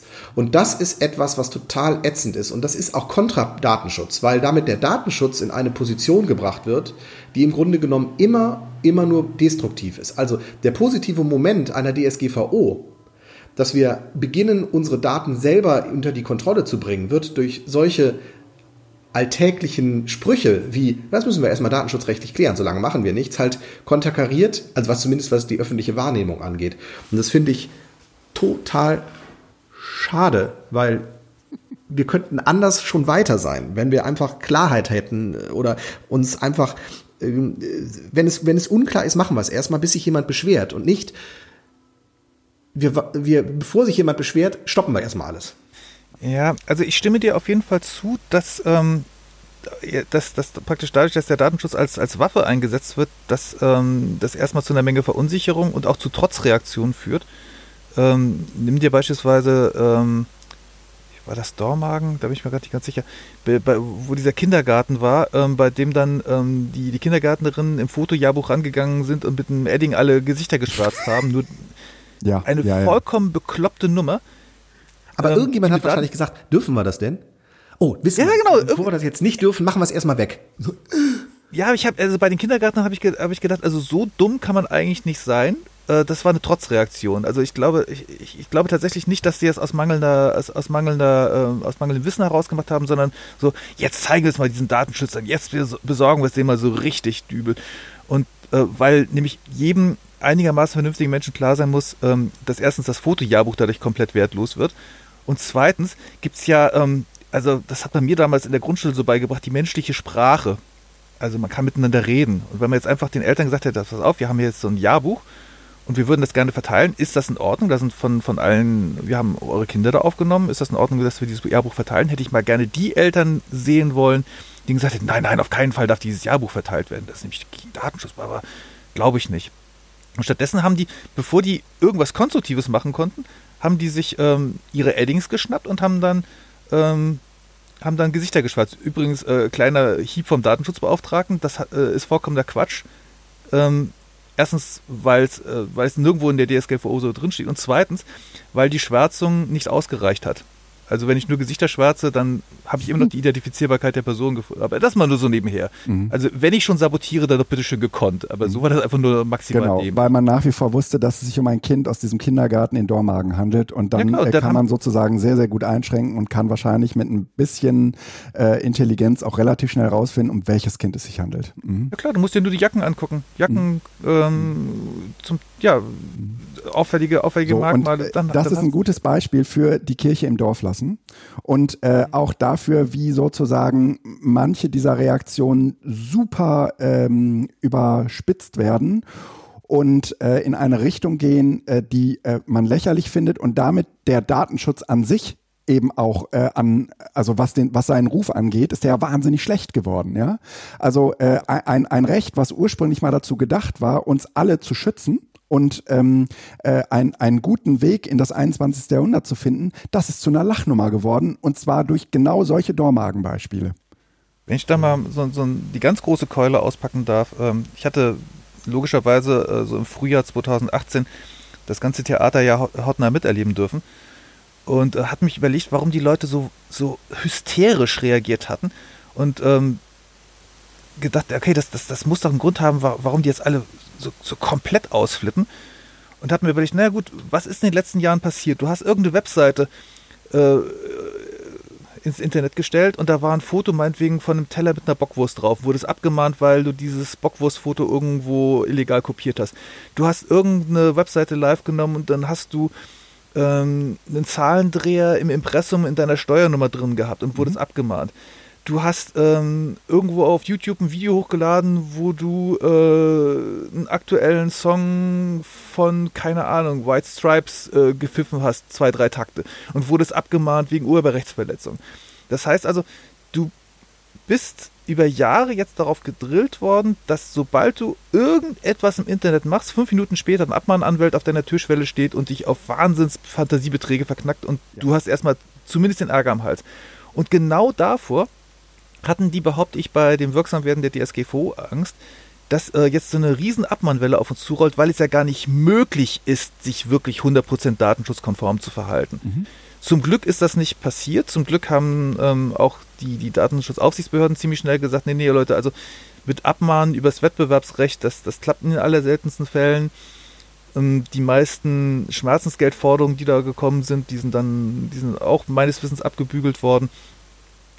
Ähm, aber die, die Sorge war ja völlig berechtigt, dass da irgendwo so, so, so ein paar ähm, unterbezahlte Anwälte äh, da jetzt eine Chance wird, dann ähm, mal mit, mit wenig Aufwand ganz viel Geld zu scheffeln.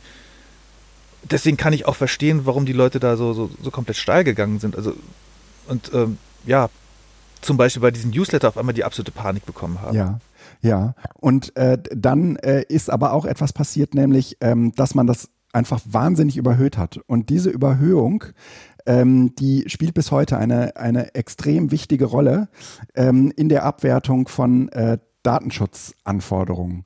Ähm, mhm. Nehmen wir uns mal irgendwie diesen Fall personenbezogene Daten ähm, und äh, besondere, besondere personenbezogene Daten. Und ja, ja. Äh, die Gewerkschaftsmitgliedschaft ist zum Beispiel eine solche, ein, ein solches besonders schützenswertes ähm, personenbezogenes Datum. Und ähm, das heißt in der Regel, du kannst äh, in einem Gewerkschaftsseminar, wo du davon ausgehen musst, dass da Gewerkschafterinnen mhm. und Gewerkschafter drin sitzen, im Prinzip nichts mit dem Internet machen weil in dem Augenblick im Prinzip so eine Zurückverfolgbarkeit immer möglich ist. Also wenn mir jemand sagt, naja, ihr könnt diesen Dienst da gerne benutzen, ähm, aber ihr müsst verhindern, dass die sozusagen ihre Gewerkschaftsmitgliedschaft ähm, äh, kund und zu wissen tun. Ähm, dann kannst du das natürlich einmal im Seminar sagen, aber allein die Tatsache, dass sie diesen Dienst benutzen und der öffentlich sozusagen im Netz einsehbar ist, äh, korrespondiert es mit einem Gewerkschafts, mit einem, ähm, mit einer Gewerkschaftsmitgliedschaft, weil ansonsten wären sie nicht da. Mhm. Und äh, das äh, ist aus meiner Sicht, ähm, da muss man so ein bisschen die Kirche im Dorf lassen. Ich will sozusagen hier an dieser Stelle vor allen Dingen dafür werben, ähm, dass man, äh, dass man dafür, dass man in den Seminarräumen und natürlich auch in den Schulen und mit den Eltern zusammen genau über diese Problematiken redet dass ein, ein äh, vollständiger, hundertprozentiger Datenschutz nicht möglich sein wird. Aber dass man das mal ähm, korrelieren muss oder ins Verhältnis setzen muss mit den möglichen Auswirkungen, die das hat. Negativen Auswirkungen, die das haben könnte. Und natürlich können wir die relativ schwer einschätzen, aber ähm, das ist äh, wie so häufig im Leben, ähm, dass Risiken immer höher eingeschätzt werden als Chancen. Also die, also die Risiken, dass sie eintreten und seien sie auch noch so unwahrscheinlich, ja, dass diese, dass äh, aber diese Risiken deutlich höher gewichtet werden als die Chancen, die sich daraus ergeben. Und das ist eine ähnliche Abwägung, die wir jetzt im Prinzip in diesem Datenschutz-Ding ähm, ewig zu treffen haben. Und wir können nicht sagen, nee, wir können das alles nicht machen wegen äh, Datenschutz, sondern wir müssen das sozusagen im Einzelfall abwägen. Bevor ich dich jetzt bitte nochmal, das, das Beispiel, das du jetzt gerade so, so etwas abstrahiert hast, zu, zu konkretisieren, weil ich da nämlich nochmal ganz gerne gucken möchte, wie es da mit der rechtlichen Situation ist. Mhm. Also ganz unverbindlich, Achtung, ich bin kein Anwalt. Mhm. Äh, der nette Hinweis, hättet ihr mal eine Kirche gegründet als Gewerkschaften? Mhm. Ähm, und zwar im Kirchenrecht, also die Kirche hat ja ein eigenes Datenschutzrecht. Im Kirchenrecht haben wir ähm, rotzfrech reingeschrieben, zumindest bei der evangelischen Kirche, ähm, ja, ähm, die äh, Religionszugehörigkeit ist eben kein, beson ist kein besonders schützenswertes Datum, also kein noch mehr schützenswertes als das normale Datum. Schlicht, weil wir im kirchlichen Umfeld ja mh, hm, praktisch ständig mit Daten von Kirchenzugehörigkeit oder Religionszugehörigkeit ja. zu tun haben. Dann, also dann, dann könntest du praktisch die gesamte kirchliche IT äh, einstampfen, wenn du, wenn du die jetzt in die besonderen Kategorien reinschreiben würdest. So, aber jetzt wüsste ich von dir doch nochmal ganz gerne, was das für eine Situation war wo du gesagt hast, das okay. allein schon durch ja, das Benutzen eines bestimmten Tools. Ja, also erstens, hm. ich kann mal sagen, Gewerkschaftszugehörigkeit ist sensibler, als man glaubt. Ähm, mhm. Ich habe da zumindest Situationen in den letzten zwei Wochen erlebt, wo ich gedacht habe, okay, für den einen oder anderen wird sozusagen die Betriebszugehörigkeit davon abhängen, ob er ähm, mhm. anderen äh, sagt, dass er Gewerkschaftsmitglied ist oder nicht. Und das passiert nach wie vor auch im 21. Jahrhundert. Aber ich komme mal zu dem konkreten Beispiel. In diesem konkreten Beispiel geht es um Padlet. Padlet, ähm, das äh, wird dazu benutzt, ähm, dass man, äh, was weiß ich, nehmen wir mal an, die machen da irgendeine so, so eine Mindmap mit ähm, oder Mindmeister, ja, die machen da irgendeine so Mindmap mit und ähm, die äh, arbeiten da unter äh, unter anderem tatsächlich mit ihrem Klarnamen und ich Frage, würde auch sagen, da, hm? Frage, müssen die das unbedingt? In dem einen Fall müssen die das unbedingt, weil es, äh, sagen wir mal, eine Art Vorstellungsrunde für Online-Seminare ist. In einem anderen Fall müssen die das nicht und da wird es wird auch darauf verzichtet. Ne? Ähm, aber in, in beiden Fällen ist nicht zu verhindern, dass diese Korrelation herzustellen ist. Es handelt sich aber um Hauptamtliche. Also um, um ähm, Menschen, die äh, zweifelsohne ähm, sagen wir mal, auch ihre Gewerkschaftszugehörigkeit nach außen transportieren. Das machen sie ständig per Default. Und das ist, sagen wir mal, auch ihr Job, dass sie das tun. Ne? So, da würde ich schon mal argumentieren, Achtung, das ist ohne, ein ohnehin bekanntes Datum, das heißt, du verrätst nichts dadurch, dass die Leute jetzt bei Padlet rumschmieren. Genau. So wäre es meine Haltung. Ne? Also, ne, Würde ich auch so sehen, aber trotzdem kannst du dich halt immer ähm, dahinter verstecken zu sagen, nein, nein, aber wir müssen vorsichtig sein, das ist halt ein schützenswertes Datum. Ne? Was nee. ist, wenn diese Person irgendwann mal bei einer Gewerkschaft aufhört und bei irgendwas anderem anfängt, ja, und es fällt sozusagen auf sie zurück, weil das Internet ja nichts vergisst. Ja, ja. Äh. Aber es ist ihr Leben. Genau, es ist ihr Leben und es steht in ihrem Lebenslauf. Vollkommen richtig, ich bin bei euch. Äh, ich sage, diese Einzelfälle, ne? also äh, ähm, wir haben, das ist ja genau das, was ich gerade, wofür ich gerade werben will. Wir haben auf der einen Seite ähm, das Gesetz und wir haben auf der anderen Seite den Einzelfall. Und auch wenn das Gesetz auf den Einzelfall eindeutig anwendbar wäre, müssen wir uns trotzdem äh, im Einzelfall eventuell gegen das Gesetz entscheiden. Ja, also ich bin mir gerade gar nicht mal sicher, ob das überhaupt, äh, ob das dann überhaupt noch ein geschütztes Datum ist. Weil ja das, die, die, die Information vorher schon öffentlich auffindbar war. Mhm. Deswegen würde ich jetzt mal so, also Achtung, das ist jetzt ganz wild aus dem Ärmel geschüttelt und wir werden wahrscheinlich böse Kommentare bekommen. Aber wenn die Information vorher schon zugänglich war, mhm. dann ist sie meiner vorsichtigen Einschätzung nach nicht mehr geschützt. Also ich will an dieser Stelle sagen, dass, die, äh, dass der Bildungsbereich ähm, bei uns relativ viele Freiheiten hat und das auch einfach so machen kann. Und dass wir auch tatsächlich ähm, eine Datenschützerin haben, mit der ich genau auf dieser Ebene, wie du das jetzt auch gerade ähm, äh, erklärst, äh, Joachim, äh, das mit erklären kann. Ja, also die Kollegin ist definitiv ähm, eine, mit der man äh, reden kann. Ne? Und ich glaube auch, dass das einen modernen Datenschutz auszeichnet, dass man genau das tun kann ja, dass man im Einzelfall eben auch äh, zu einer anderen Entscheidungsgrundlage kommt. Ne? Ja, absolut. Also ich, ich, ich gucke jetzt gerade. Ähm, Aber ja. im Schulbetrieb ist das halt anders. Da gibt es Regeln und da hast du dich dran zu halten. Ähm, da äh, ist meines Erachtens äh, die Frage nach den Ausnahmen eben eine ganz andere. Aber da müsste Felix ein bisschen was zu sagen. Ach so, Felix, äh, muss mal eben. Ähm, also äh, wir, müssen, müsste er gleich nochmal eben äh, äh, Stellung zu beziehen. Aber ich würde, äh, also mein, mein Bild von Schule, ähm, auch wenn ich mir jetzt, sagen wir mal, äh, den Einsatz von äh, Moodle äh, in unterschiedlichen äh, Gruppen äh, anschaue, ist, dass man äh, da nicht auf den Einzelfall schaut, sondern äh, vor allen Dingen ähm, ein festes Regelwerk hat, an das sich alle Schulen und jeder einzelne Beteiligte in diesen Schulen dran zu halten hat. Ja, das Schlimme ist, glaube ich, auch die, ähm, dass, dass also zumindest nach meinem Empfinden, äh, dass es an den Schulen so zwei Extremreaktionen gibt. Einmal so dieses, oh mein Gott, Datenschutz, wir, wir, wir, wir machen jetzt hier gar nichts, weil, weil, weil böser Datenschutz. Oder diese Trotzreaktion, ah, komm, jetzt, jetzt, jetzt ziehen wir die Nummer durch, egal wie hoch das Blut spritzt. Und dazwischen gibt es wenig. Das ja, finde ich mir so schade. ja, ja, ja. Schön ja, beobachten wir das bei Corona, ne? Oh, ne? Also, ne? also es gab halt irgendwie ja. Schulen, die waren super äh, cool und irgendwie, aber die haben sich halt echt eine blutige Nase geholt. Und äh, das hat mm. sie auch noch im Nachhinein eingeholt, ne?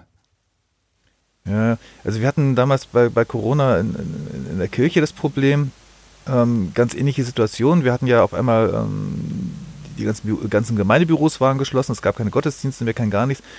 Und ähm, da hat dann, haben wir natürlich auch nach einer Videokonferenzlösung gesucht. Mhm.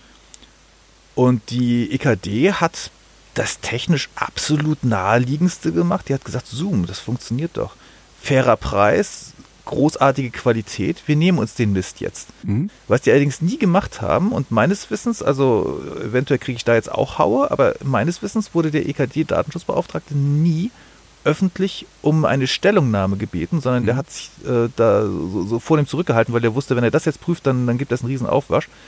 Sie haben dann gleichzeitig allerdings, da muss, das muss man denen zugestehen, äh, geguckt, dass sie einigermaßen datenschutzkonform sind und haben sich eben nicht an Zoom als eigentliches Mutterunternehmen, sondern an den deutschen Anbieter Connect for Video gehalten. Ja, ja. Der wirbt damit, dass er in Europa seine Infrastruktur hostet. Das ist ein Seller, ein Reseller sozusagen, genau. Das ist ein Reseller, genau. Und, mhm.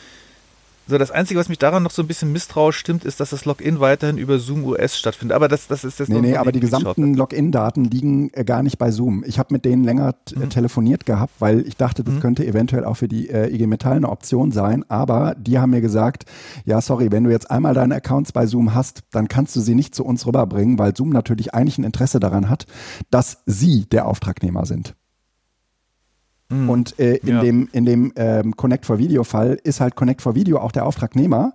Ähm, und die äh, ähm, nutzen sozusagen eigentlich nur die Infrastruktur äh, von Zoom, ähm, können aber sozusagen ihre einfach eigene Infrastruktur ausrollen.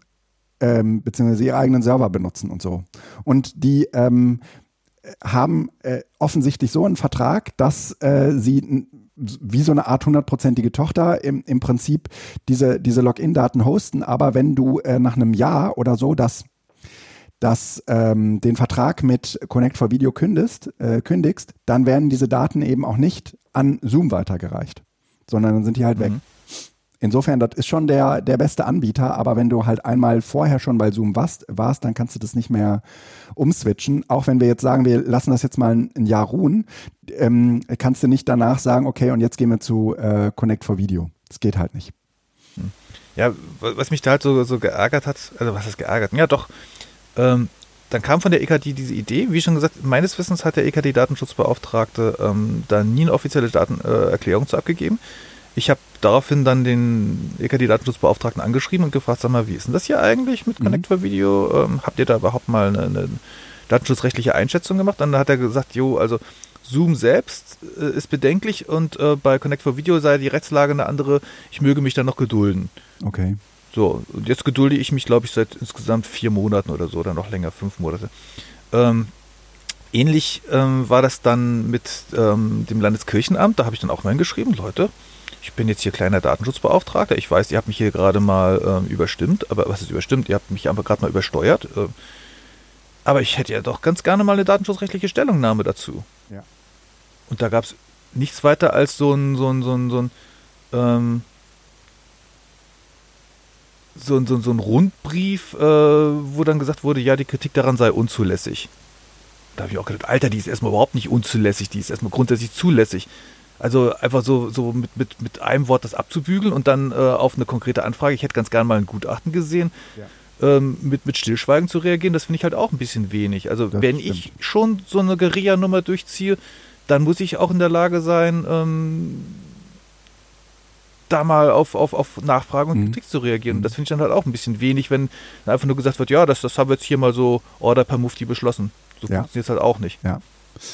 Also ähm, letztlich, die setzen es ein und äh, von, von mir gibt es, äh, ich meine, die sind völlig unwesentlich, aber gibt es die Stellungnahme, okay, ähm, also wenn es jetzt so um klassische Sachen wie, weiß ich, Gottesdienste, äh, Konzertveranstaltungen, äh, Vorträge geht, da ist das vollkommen harmlos, meiner Meinung nach. Achtung, ne, ich bin nur kleiner örtlicher Datenschutzbeauftragter. Aber wenn es jetzt meinetwegen um Seelsorgegespräche geht, äh, um Selbsthilfegruppen, da äh, sehe ich eine Zoom-Konferenz schon sehr, sehr viel kritischer. Da hätte ich lieber, dass ihr auf die zugegebenermaßen nicht ganz so kuschelige, aber inzwischen recht gut funktionierende kirchliche Infrastruktur, äh, mhm. Infrastruktur zurückgreift. Also es ist ja nicht so, als hätte die Landeskirche nicht schon seit, seit Monaten einen eigenen Messenger am Start, also ja. Messenger, ein eigenes, eigenes Videokonferenzsystem am Start. Letztlich ist es ein Big Blue Button. Ne? Also ja, ja. Jitsi bin ich mir gerade nicht ganz sicher, aber irgendwas, was inzwischen sogar funktioniert. Mhm. Ich äh, will noch mal äh, auf ein anderes Thema äh, eingehen. Und zwar äh, würde ich noch mal gerne ähm, Felix ausquetschen, ne? Ja, ja, Felix ausquetschen und vor allen Dingen äh, in Richtung Moodle. Also Moodle ist ja, sagen wir mal, so ein bisschen, hat eine Renaissance erlebt. Das hatten wir auch schon in einem der letzten äh, BZTs ähm, äh, besprochen. Und äh, trotzdem ist Moodle ja eine unfassbare äh, ja, Datenschleuder. Also es, es fallen auf jeden Fall unfassbar viele Daten an.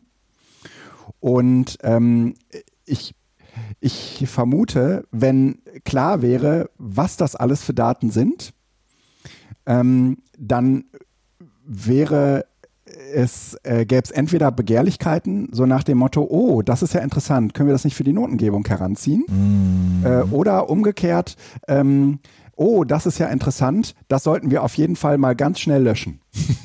Ne? Was ja auch geht. Aber Moodle äh, hat, ich habe mich da im Zusammenhang mit einem BMBF-Antrag äh, ähm, äh, genauer mit befasst, äh, seit der 3.8er oder 3.9er Version eine Learning Analytics Schnittstelle, auf, der, auf deren Basis man ähm, auch äh, eine, äh, eine KI-Modulation einbinden kann. Also es gibt offensichtlich ähm, da äh, Möglichkeiten, die nicht nur äh, Daten sammeln im Sinne von hier, das ist so und so oft geklickt worden, sondern auch Datensammlung stattfindet im Sinne von ähm, und weil wir das wissen, können wir die Zukunft vorhersagen. Also ne, nicht ganz so krass, mhm. ne, aber ähm, die, da, was sozusagen eigentlich dafür äh, gemacht wurde, um solche Vorhersagen einleiten zu können. Warum Leute Kurse abbrechen und so weiter und so fort. Das liefert alles diese Learning Analytics Schnittstelle. Und genau dieses Werkzeug ist ähm, nicht nur in NRW, aber auch in NRW, ähm, sagen wir mal, die Standardlösung geworden für Learning Management Systeme. Das ist zumindest auch bei uns an, äh, in NRW an Logineo angedockt, richtig? Ähm, Felix? Ob diese Schnittstelle angedockt ist, weiß ich nicht. Naja, das sind auf jeden Fall ganz normale, das sind auf jeden Fall ganz normale Moodles. Oder ist dir. Ja, aber nein, nein, nein, nein, nein, nein, nein, nein. Das äh, Lugineo NRW LMS ist zwar ein ganz normales Moodle, aber ähm, erstmal per se ohne irgendwelche Plugins. Ja, das ist auch im Also das Core. heißt, das ist ein sehr abgespecktes okay. Moodle. Ob, also tatsächlich geht es ja genau darum. Also ähm, die, die, das, das Moodle, was da vom Land angeboten wird, wird ja genau, also jedes Plugin, was dort aktiviert wird, wird vorher äh, datenschutzrechtlich einmal abgeklopft. Mhm ob das zulässig ist oder nicht. Es ist also kein Moodle, was du dir sozusagen vom, vom, von der Stange holst und äh, dann beliebig irgendwelche Plugins äh, installieren und aktivieren kannst, sondern das ist eingeschränkt. Also zum Beispiel hat das Moodle die äh, Funktion, dass du die ganzen Schüleraccounts ohne E-Mail-Adressen anlegen kannst. Ah, oh, wie cool. Das geht auch bei normalen mit ein paar Klimmzügen oder sowas, ja. weil die E-Mail-Adresse ist nicht. Also du kannst eine E-Mail-Adresse eintragen, aber du kannst den äh, Registrierungsprozess für Schülerinnen und Schüler auch ohne E-Mail-Adresse zum Beispiel machen. Ja. Das heißt, das Moodle ist ein normales Moodle, ein ganz abgespecktes normales Moodle mhm. und alles, was aktiviert wird, wird vorher getestet. Das heißt, du kannst auch relativ sicher sagen, wenn du das Logineo NRW LMS nimmst, mhm. das, was da möglich ist, ja. ist im Rahmen dessen, was pädagogisch halt machbar oder erlaubt ist auf jeden Fall auch erlaubt. Also wenn du verstehst, was ich meine. Ja, ja. Also, es ist so ein bisschen wenn die, die E-Mail-Lösung, ja. Also man ähm, klärt per Gesetz sozusagen, äh, dass es sicher ist, auch wenn es nicht sicher wäre. Ne? Nee, es ist, äh, äh, du, du, ja, aber äh, es ist, ja natürlich, also letzten Endes ist alles äh, das, was da für, von Schulen vom Seiten des Dienstherrns gemacht wird, natürlich der Versuch irgendwie, was auch mit der DE-Mail halt freiwirtschaftlich gemacht worden ist, aber nicht verordnet werden kann. Mhm. Ähm, aber im Grunde genommen geht's in diese Richtung, ja. Mhm.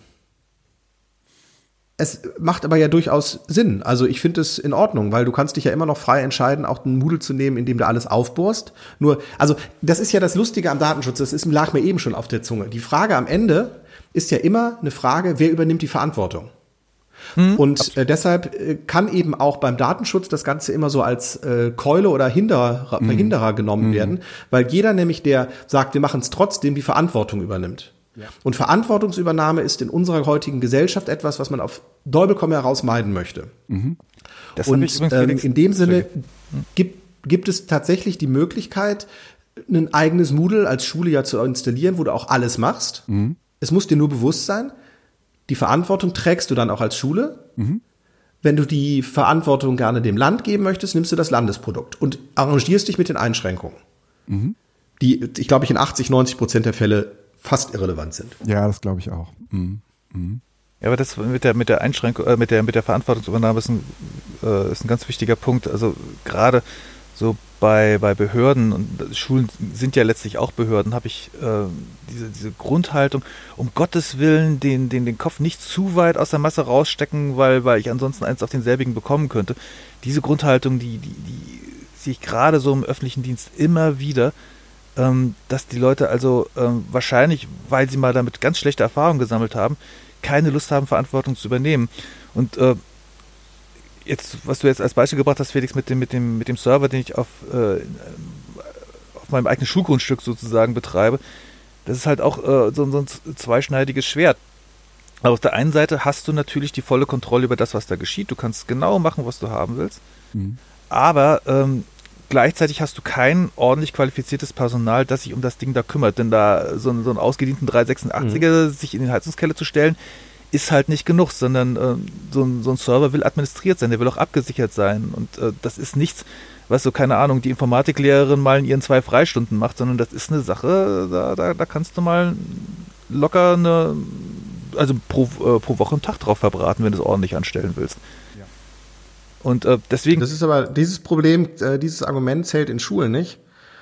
Weil ähm, wenn es zählen würde, hätten wir das Problem in Schulen nicht. Also ähm, äh, wir haben äh, die komplette Administration der Endgeräte, die, die Wartung der Präsentationsgeräte und die Wartung der OAPs, was auch immer noch, sind ja alles keine ähm, klar definierten Entlastungsstunden, die es dafür gibt, sondern alles Dinge, die die Lehrerinnen und Lehrer mit, mit ganz viel Engagement parallel machen. Ja, noch ähm, das ist also ein Grundproblem in ne? Schulen, dass die Verantwortung dafür nicht übernommen werden will oder kann oder mhm. ja. Ja. Ja, und die, die Alternative bestünde, wie, wie Felix auch schon gesagt hat, darin, dass du die, äh, den Server vom Land betreiben lässt und dann kommen wieder andere Leute an und sagen, jo, jetzt hast du aber einen zentralen Angriffspunkt und äh, damit hast du äh, Macht zentralisiert. Mhm. Und das ist wieder mal irgend so eine vom Land zusammengestoppelte Lösung, die keiner so richtig leiden macht. Naja, ein Tod musste halt sterben. Also genau.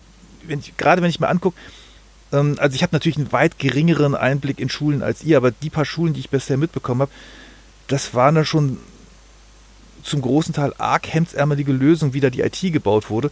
Hm. Und da muss ich sagen, bevor ich ähm, von der von mir zitierten Informatiklehrerin äh, in deren Freizeit einen Server administriert sehe und die dann irgendwann einfach auch, auch, auch alle ist, die arme Frau, äh, bin ich eher für eine hoffentlich von Profis mh, hm, gewartete zentralisierte Lösung, auch wenn ich, auch wenn mein Herz dabei blutet, mhm. ich bin eigentlich so als CCCler mhm. für Dezentralität.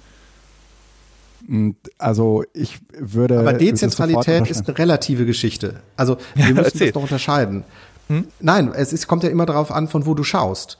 Äh, Zentralisierung im Sinne von, wir nutzen die Google Cloud oder wir nutzen äh, Office 365, also die Zentralisierung auf wenige Monopolanbieter, die auch noch den Code unter ihrem Verschluss haben. Da ist ja ein Moodle, was zwar nicht in der Schule, aber in Deutschland für die Schulen gehostet wird, ja. ist ja schon dezentral. Ja. Also es kommt immer so ein bisschen auf die Perspektive an. Es muss nicht jeder Schüler auf seinem Handy das, die eigene Moodle-Instanz haben. Und wenn es halt sinnvoll ist, das zumindest in, in diesem regionalen oder überregionalen Kontexten als eigenständige Lösung zu haben, gegenüber der Zentralisierung, die sich durch äh, Google oder ähm, äh, Office, also Microsoft, geben würde, dann ist es durchaus so, dass ich sage, das ist für mich schon dezentral. Mhm. Zumindest ja. ein Kompromiss, der für mich also ich würde da einen, einen leichten Haken dezentral hinmachen, weil es eben nicht diese Zentralisierung ist, die andere betreiben. Du hast recht, also das ist nochmal noch mal so ein Mittelding, ja.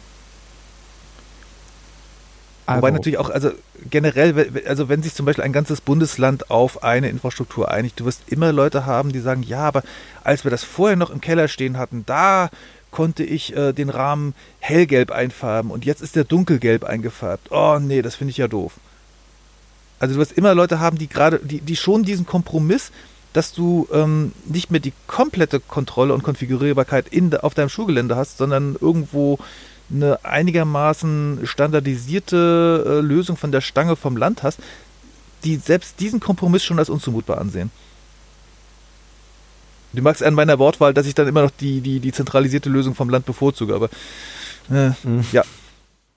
Ähm, also wir hatten am Anfang dieses ähm, kleinen Podcasts versprochen, da, dass wir äh, konkrete Lösungen äh, liefern und uns äh, auch nicht damit äh, anfreunden zu sagen, ähm, naja, wenn der Datenschutz halt so ist, dann ist er so und dann geht das halt nicht. Äh, sondern äh, dass man so ein bisschen immer auf den Einzelfall guckt, wie ich äh, schon äh, ausrollte oder wie ich schon, wie ich schon sagte. Und äh, da würde ich gerne nochmal äh, drauf zu sprechen kommen. Äh, Joachim, was sind denn jetzt, sagen wir mal, so deine sehr, sehr konkreten, ähm, möglicherweise ähm, Ideen, äh, um, äh, sagen wir mal, im, im, im Einzelfall äh, mit solchen Datenschutzproblematiken in Bildungszusammenhängen umzugehen, wo es manchmal auch ein bisschen drunter und drüber gibt und wo man, wo man vielleicht nicht nach der Standardlösung sucht, sondern wo man nach einer Lösung für eine bestimmte Klasse sucht, für eine bestimmte Schule sucht, für einen bestimmten Zusammenhang, für ein bestimmtes Unterrichtsprojekt und so weiter und so fort.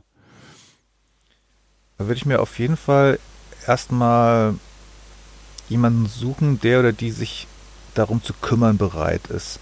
Also das ist jetzt eher der, der, der, der technische Aspekt, aber ähm, egal welche Lösung du dir suchst, die muss ja irgendwann mal, also äh, die, die geht ja irgendwann mal in diesen Regelbetrieb über und dann brauchst du Personen, die das Ganze am Laufen halten. Und egal, ob du dir jetzt, äh, ob du dich jetzt entschließt, weiß ich, deinen eigenen Messenger-Server aufzusetzen oder du entschließt dich, dass die Schule insgesamt meinetwegen ähm, einen Server betreibt, da sollte ganz früh schon klar sein, es geht jetzt nicht darum, dass uns irgendwer ähm, mit glühenden Augen ähm, so ein Proof of Concept zeigt, der dann im Prinzip funktioniert, aber nach einem halben Jahr haben die äh, ganzen Akteure den Spaß dran verloren und dann, dann, dann, dann, kümmert sich keiner mehr drum, dann gammelt der ganze Kram vor sich hin. Sondern dass ganz früh schon klar ist, ähm, da ist nicht nur eine Person bereit zu beweisen, dass es grundsätzlich funktioniert, sondern die ist auch bereit, das Ganze über Monate, vielleicht sogar Jahre am Laufen zu halten, dass da schon mal ein Konzept da ist. Mhm. Ansonsten kannst du es nämlich knicken. Das, das, endet nämlich dann früher oder später damit, dass es nicht funktioniert und dann gehen die Leute doch wieder alle zu Office 365 oder wohin auch immer rüber. Mhm. Ähm, du musst, wenn du, ähm, also andersrum, die es ist natürlich generell schon mal eine gute Idee zu gucken, was ist auf dem Free- oder Open-Software-Markt vorhanden. Gibt es da irgendwelche Lösungen, die äh, wir leicht betreiben können, die sich auch einigermaßen äh, administrieren lassen? Äh, das heißt nicht, dass Open Source die allein selig machende Lösung ist, aber das ist zumindest eine Sache, die ich mir mal angucken würde, was es da so gibt. Was eben, weil ich da natürlich auch den Vorteil habe, dass ich was Eigenes betreiben kann und dass ich da eine gewisse Kontrolle drüber habe und dass ich zumindest, was auch die, die, die Softwarepreise angeht, eine gewisse Übersicht habe. Also was zum Beispiel jetzt auch während des Lockdowns passiert ist, da haben Schulen zum Teil versucht, eine eigene Cloud-Lösung aufzusetzen, haben versucht, äh, eigene Messenger-Lösungen aufzusetzen oder eigene Videokonferenzsysteme aufzusetzen. Mm. Und äh, im gleichen Moment kam dann Microsoft an und sagte, bitte unterschreiben Sie hier und Sie haben morgen Ihr Teams laufen und Sie haben übermorgen Ihre 365-Installation. Sie müssen nichts weiter tun, als jetzt Ja sagen. Was natürlich extrem attraktiv ist. So, und wenn du gegen hm. so eine Lösung, die ja natürlich äh, gerade auch für eine Schule, die die jetzt keine Lust hat, sich noch mehr Arbeit ans Bein zu binden. Hm, wenn, wenn du gegen so eine Lösung anstinken willst, dann musst du natürlich ähm, auch da ein, ein sehr, sehr attraktives Konzept haben und du musst eventuell sehr dicke Bretter bohren, ja. weil die Leute sagen, okay, bei Microsoft muss ich nur ein Häkchen setzen und ich habe am nächsten Tag die komplette Lösung. Und bei dir muss ich jetzt erstmal. Weil Microsoft sagt, finden. wir übernehmen die Verantwortung. Ja. Das ist ein ganz wichtiger also Punkt. Also in einer gewissen ja, ja. Weise. Es gibt zwar in so einer Nutzerbeschränkung, wo auch so der, der Nutzer irgendwas ist, aber das ist so komplex. Microsoft sagt am Ende, das klappt schon. Außerdem, das machen doch fast alle. Das ist ja auch sogar richtig. Die gleiche Argumentation nutzen wir ja auch, aber es ist halt, ne, so. Ja, also du hast vollkommen recht. Also allein schon, ne, und ich meine, Microsoft äh, hat spätestens seit dem Jahr 2018 auch äh, dazugelernt. Die haben sich jetzt ja auch ein paar Mal, äh, insbesondere mhm. mit der Berliner Datenschutzbehörde, kräftig in die Wolle gekriegt, weil die Berliner Datenschutzbehörde so mehr oder weniger gesagt hat, ja, also äh, Skype könnt ihr mehr oder weniger datenschutzrechtlich knicken, ihr könnt Teams mehr oder weniger knicken, ihr könnt Office 365 mehr oder weniger knicken. Äh, wo dann ähm, Microsoft allerdings auch völlig zu Recht gesagt hat, naja, ja, ihr habt jetzt allerdings nur aufs Papier geguckt, äh, ihr habt aber ähm, nicht geguckt, was wir in den letzten Monaten ähm, auch, auch technisch äh, gemacht haben. Ja. Wir sind sehr wohl in der Lage, wenn man da einigermaßen gutwillig ist, DSGVO-konforme Lösungen anzubieten. Da kann man sich immer noch in den Details drüber streiten, aber es ist jetzt nicht so, als wäre ähm, Microsoft äh, komplett außerstande, eine, eine DSG, DSG, DSGVO-konforme ähm, ja, DSGVO-konforme ähm, äh, Lösung anzubieten, sondern die, die, die, haben natürlich schon, schon Sachen gemacht, über die sich die Datenschutzbeauftragten immer noch streiten, aber letztlich ist es zum Beispiel gerade bei Office so, ähm, da gibt es ähm, so eine Zusatzvereinbarung, die man mit denen abschließen kann. Spätestens dann ist man einigermaßen sicher. Ähm, Und die haben die entsprechenden Verträge auch in der Schublade liegen. Das heißt, selbst ich als Datenschutzbeauftragter würde dann nochmal ganz genau auf diese Verträge raufgucken mhm. und sagen, okay, wenn ihr die entsprechenden Konfigurationsmöglichkeiten ausnutzt, dann seid ihr tatsächlich in der Lage, ähm, DSGVO-konform äh, eine, eine Microsoft Office-Lösung zu betreiben. Ich würde mir dann immer noch überlegen, ob ich wirklich alles und alle sensiblen Daten über diese Lösung äh, packen würde oder ob ich äh, ab, einer bestimmten, ab einem bestimmten Grad an Sensibilität äh, eventuell doch auf eine andere Lösung gehen würde. Aber Microsoft so von, von Anfang an als keine Option anzusehen, das geht mir zu weit. Das geht, also Achtung, meiner vorsichtigen Einschätzung nach ist es möglich, mhm. das Ganze konform zu betreiben. Und äh, wenn man dann eben sagt, okay, also ähm, wir wollen vielleicht, das ist ja auch eine pädagogische Entscheidung, die du zu treffen hast, ähm, wir wollen, wenn wir in den Schulen mh, hm, meinetwegen auch über Informatik reden, wenn wir über IT reden, dann wollen wir ähm, die Botschaft hinterlassen, dass es da nicht nur die großen Moloche aus, aus den USA gibt, namens Microsoft und meinetwegen Amazon und, und, und äh, was es da so an, an, an großen monopolistischen Lösungen gibt, sondern wir wollen das Signal setzen, es gibt da eben auch die kleineren Lösungen, die vielleicht jetzt äh, weniger bekannt sind, aber trotzdem funktionieren. Dann kann man sich natürlich auch äh, umgucken, ob man vielleicht eine eigene Cloud aufsetzt und die wartet. Also was ich zum Beispiel auch mal gesehen habe, das fand ich eine ganz hübsche Lösung. In der Schule in Leverkusen gibt es eine ähm, Schüler, nee, Schüler AG war das nicht, also eine Schülerfirma heißt die, glaube ich. Die sind wirklich, äh, die, da haben sich Schülerinnen rangesetzt und agieren wirklich als Firma unter Aufsicht ähm, einer Lehrerin natürlich, aber äh, haben schon eine, eine Firmenstruktur. Und äh, die warten zumindest Teile der Schul-IT. Und okay. da sind auch ganz klar Verantwortungen geregelt. Äh, da ist auch klar geregelt, ähm, wie es sozusagen mit der, mit der Staffelholzübergabe ist. Und als, als Schüler hockst du ja hoffentlich nicht endlos lange an deiner Schule rum, sondern ist irgendwann mal Schluss. Aber auch das haben die ähm, einigermaßen geregelt. Es mhm. sind ähm, Dienstpläne gibt es, es gibt Vertretungspläne. Das heißt also, auch da ist eine, ist eine gewisse Ver Verantwortlichkeit da. Ähm, und es ist eben auf Dieter auch gesichert, wie du zum Beispiel bei, bei, bei Ausfällen reagierst. Also die, die Horrorvorstellung ist ja, du hast meinetwegen so, so ein Videokonferenzsystem für deine Schule aufgesetzt, meinetwegen auf, auf Big Blue Button oder auf Jitsi basierend, ähm, willst morgens um 8 mit deinem Unterricht los, äh, loslegen und es macht Wumms und der Server geht in die Knie. Mhm. So, dann hilft es dir eben nicht, ähm, wenn da irgend so ein, so ein engagierter äh, Mensch aus dem Schulumfeld gesagt hat, ich setze euch mal einen Jitsi-Server auf, sondern brauchst du einen, der innerhalb der nächsten 10 Minuten lossprintet und dafür sorgt, dass dieser Server wieder läuft. Und du musst für diesen Typen ähm, eine Stellvertreter- und Urlaubsregelung gefunden haben. Und äh, das geht das alles. Passiert in dieser Schülerfirma, ja? Mhm. Das passiert in dieser Schülerfirma, die haben ja. Zuständigkeiten klar geregelt. Und äh, jetzt frag mich ja nicht, wie die ähm, als, als rechtliches Konstrukt da stehen, aber ich glaube, die sind wirklich als kleine Firma eingetragen. Stark. Und da finde ich eben das Schöne dabei, du hast, du hast mehrere Sachen Fliegen mit einer Klappe erschlagen. Du hast als Schule ein gewisses Maß an, an Autonomie. Du ähm, hinterlässt die Botschaft, es gibt noch was anderes außer Microsoft, sondern es gibt meinetwegen auch den, den, den, den Linux-Server, der da bei uns steht. Du mhm. hast eine gewisse Professionalität. Also ich habe mir auch mal angeguckt, wie, äh, wie die Hardware bei denen da rumsteht. Das ist eben nicht der berühmte 386er im Heizungskeller, sondern das sind ordentliche Serverschränke mit, mit Schlüsseln, die man dazu hat und einer ordentlichen Stromversorgung und was man sich da so vorstellt. Und du bringst was lachst du? Der 386er im Heizungskeller. Ich habe so eine Vorstellung. Guido, ich habe ich hab schon in die inneren Kreise der Hölle geblickt. Glaub es mir, das gibt's. Ja, ja. Du glaubst gar nicht, was an einigen Schulen noch für, für museumsweise äh, reife Hardware ver, äh, äh, verheizt wird. Also du wunderst dich, äh, dass, da, dass da nicht der alte Zuse noch daneben steht.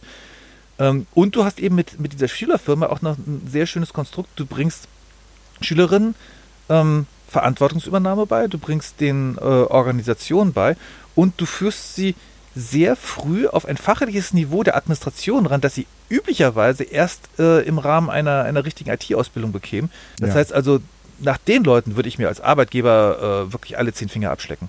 Ja, cool. Und ich kenne einige von denen und nach denen, also wenn, wenn, wenn ich bei meiner, äh, bei meiner Firma was zu sagen hätte, die, die würde ich sofort versuchen zu kriegen. Ja. Wenn sie mit der Schule fertig sind. Ach, das sind doch, äh, also, Das, sind, das ist ja, also doch, äh, ein, ein schönes Beispiel.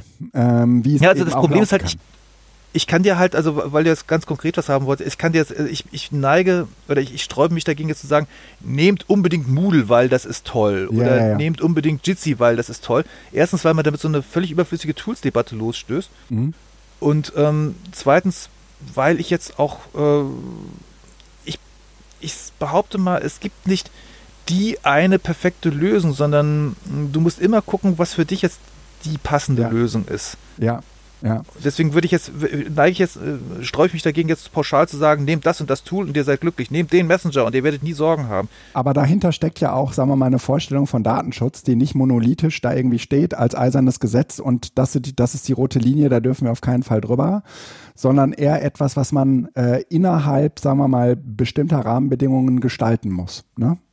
Du musst und halt vom Einzelfall ja. abhängig, muss, abhängig machen muss. Und dann muss man so ein bisschen am Ende auch abwägen, was der Felix einbrachte von ähm, was äh, wie, wie viel Verantwortung will ich selbst stemmen und wie viel Verantwortung will ich abgeben. Ne? Sehr gut. Mhm.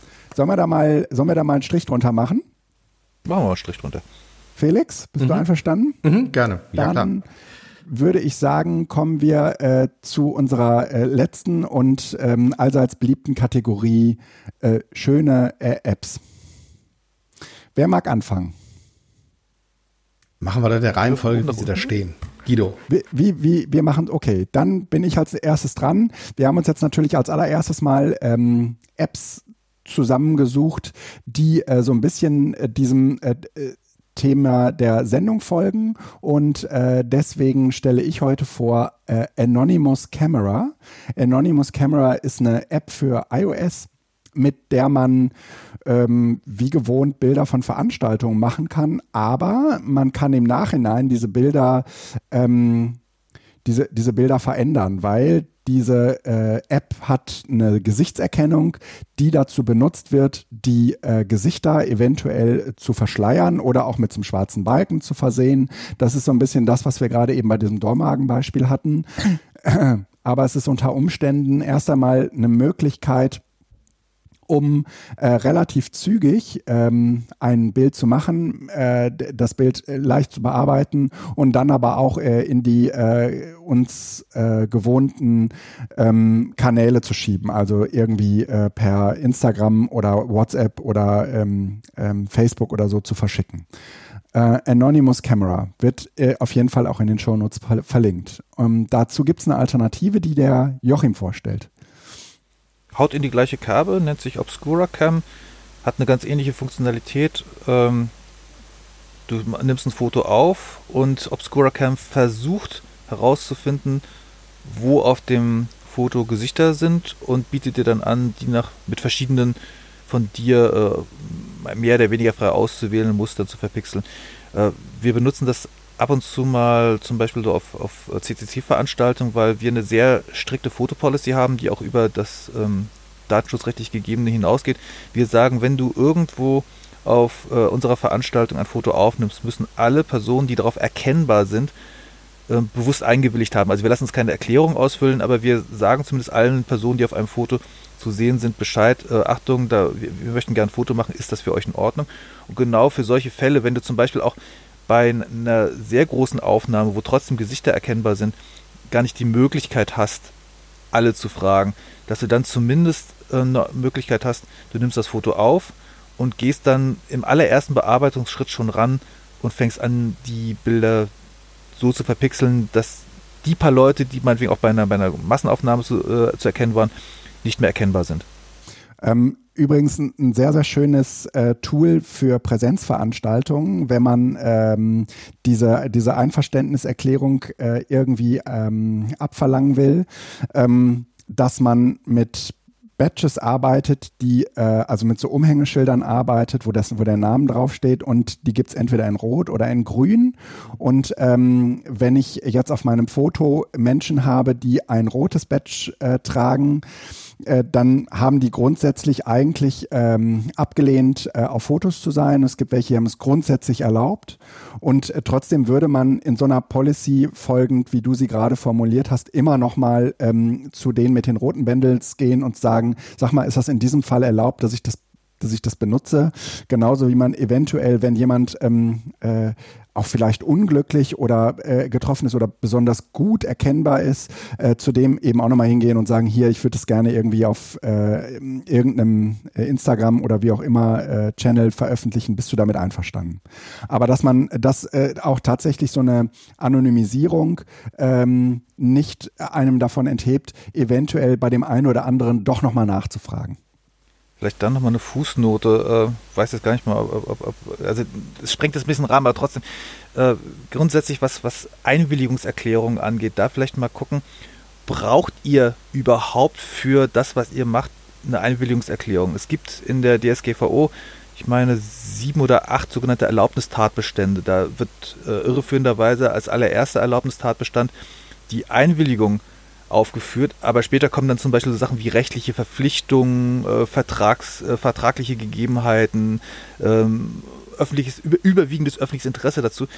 Und ähm, wo das zum Beispiel gerade ins Absurde getrieben wird, ist im Land Nordrhein-Westfalen, wo die Corona-Schutzverordnung den Gastwirten abverlangt, dass sie die Kontaktdaten ihrer Gäste aufnehmen, was völlig in Ordnung ist, und eine Einwilligungserklärung unterschreiben lassen, was völliger Bullshit ist, denn die brauche ich gar nicht. Die ist sogar an der Stelle eher hinderlich, denn wenn ich jemanden die Einwilligung abverlange, obwohl ich also obwohl sie gar nicht erteilt werden kann, denn ich zwinge ihn ja dazu, mit seinen äh, Kontaktdaten zu hinterlassen, muss ich ihm gleichzeitig auch das Recht zugestehen, diese Einwilligung jederzeit und ohne Gründe zu widerrufen. Ja.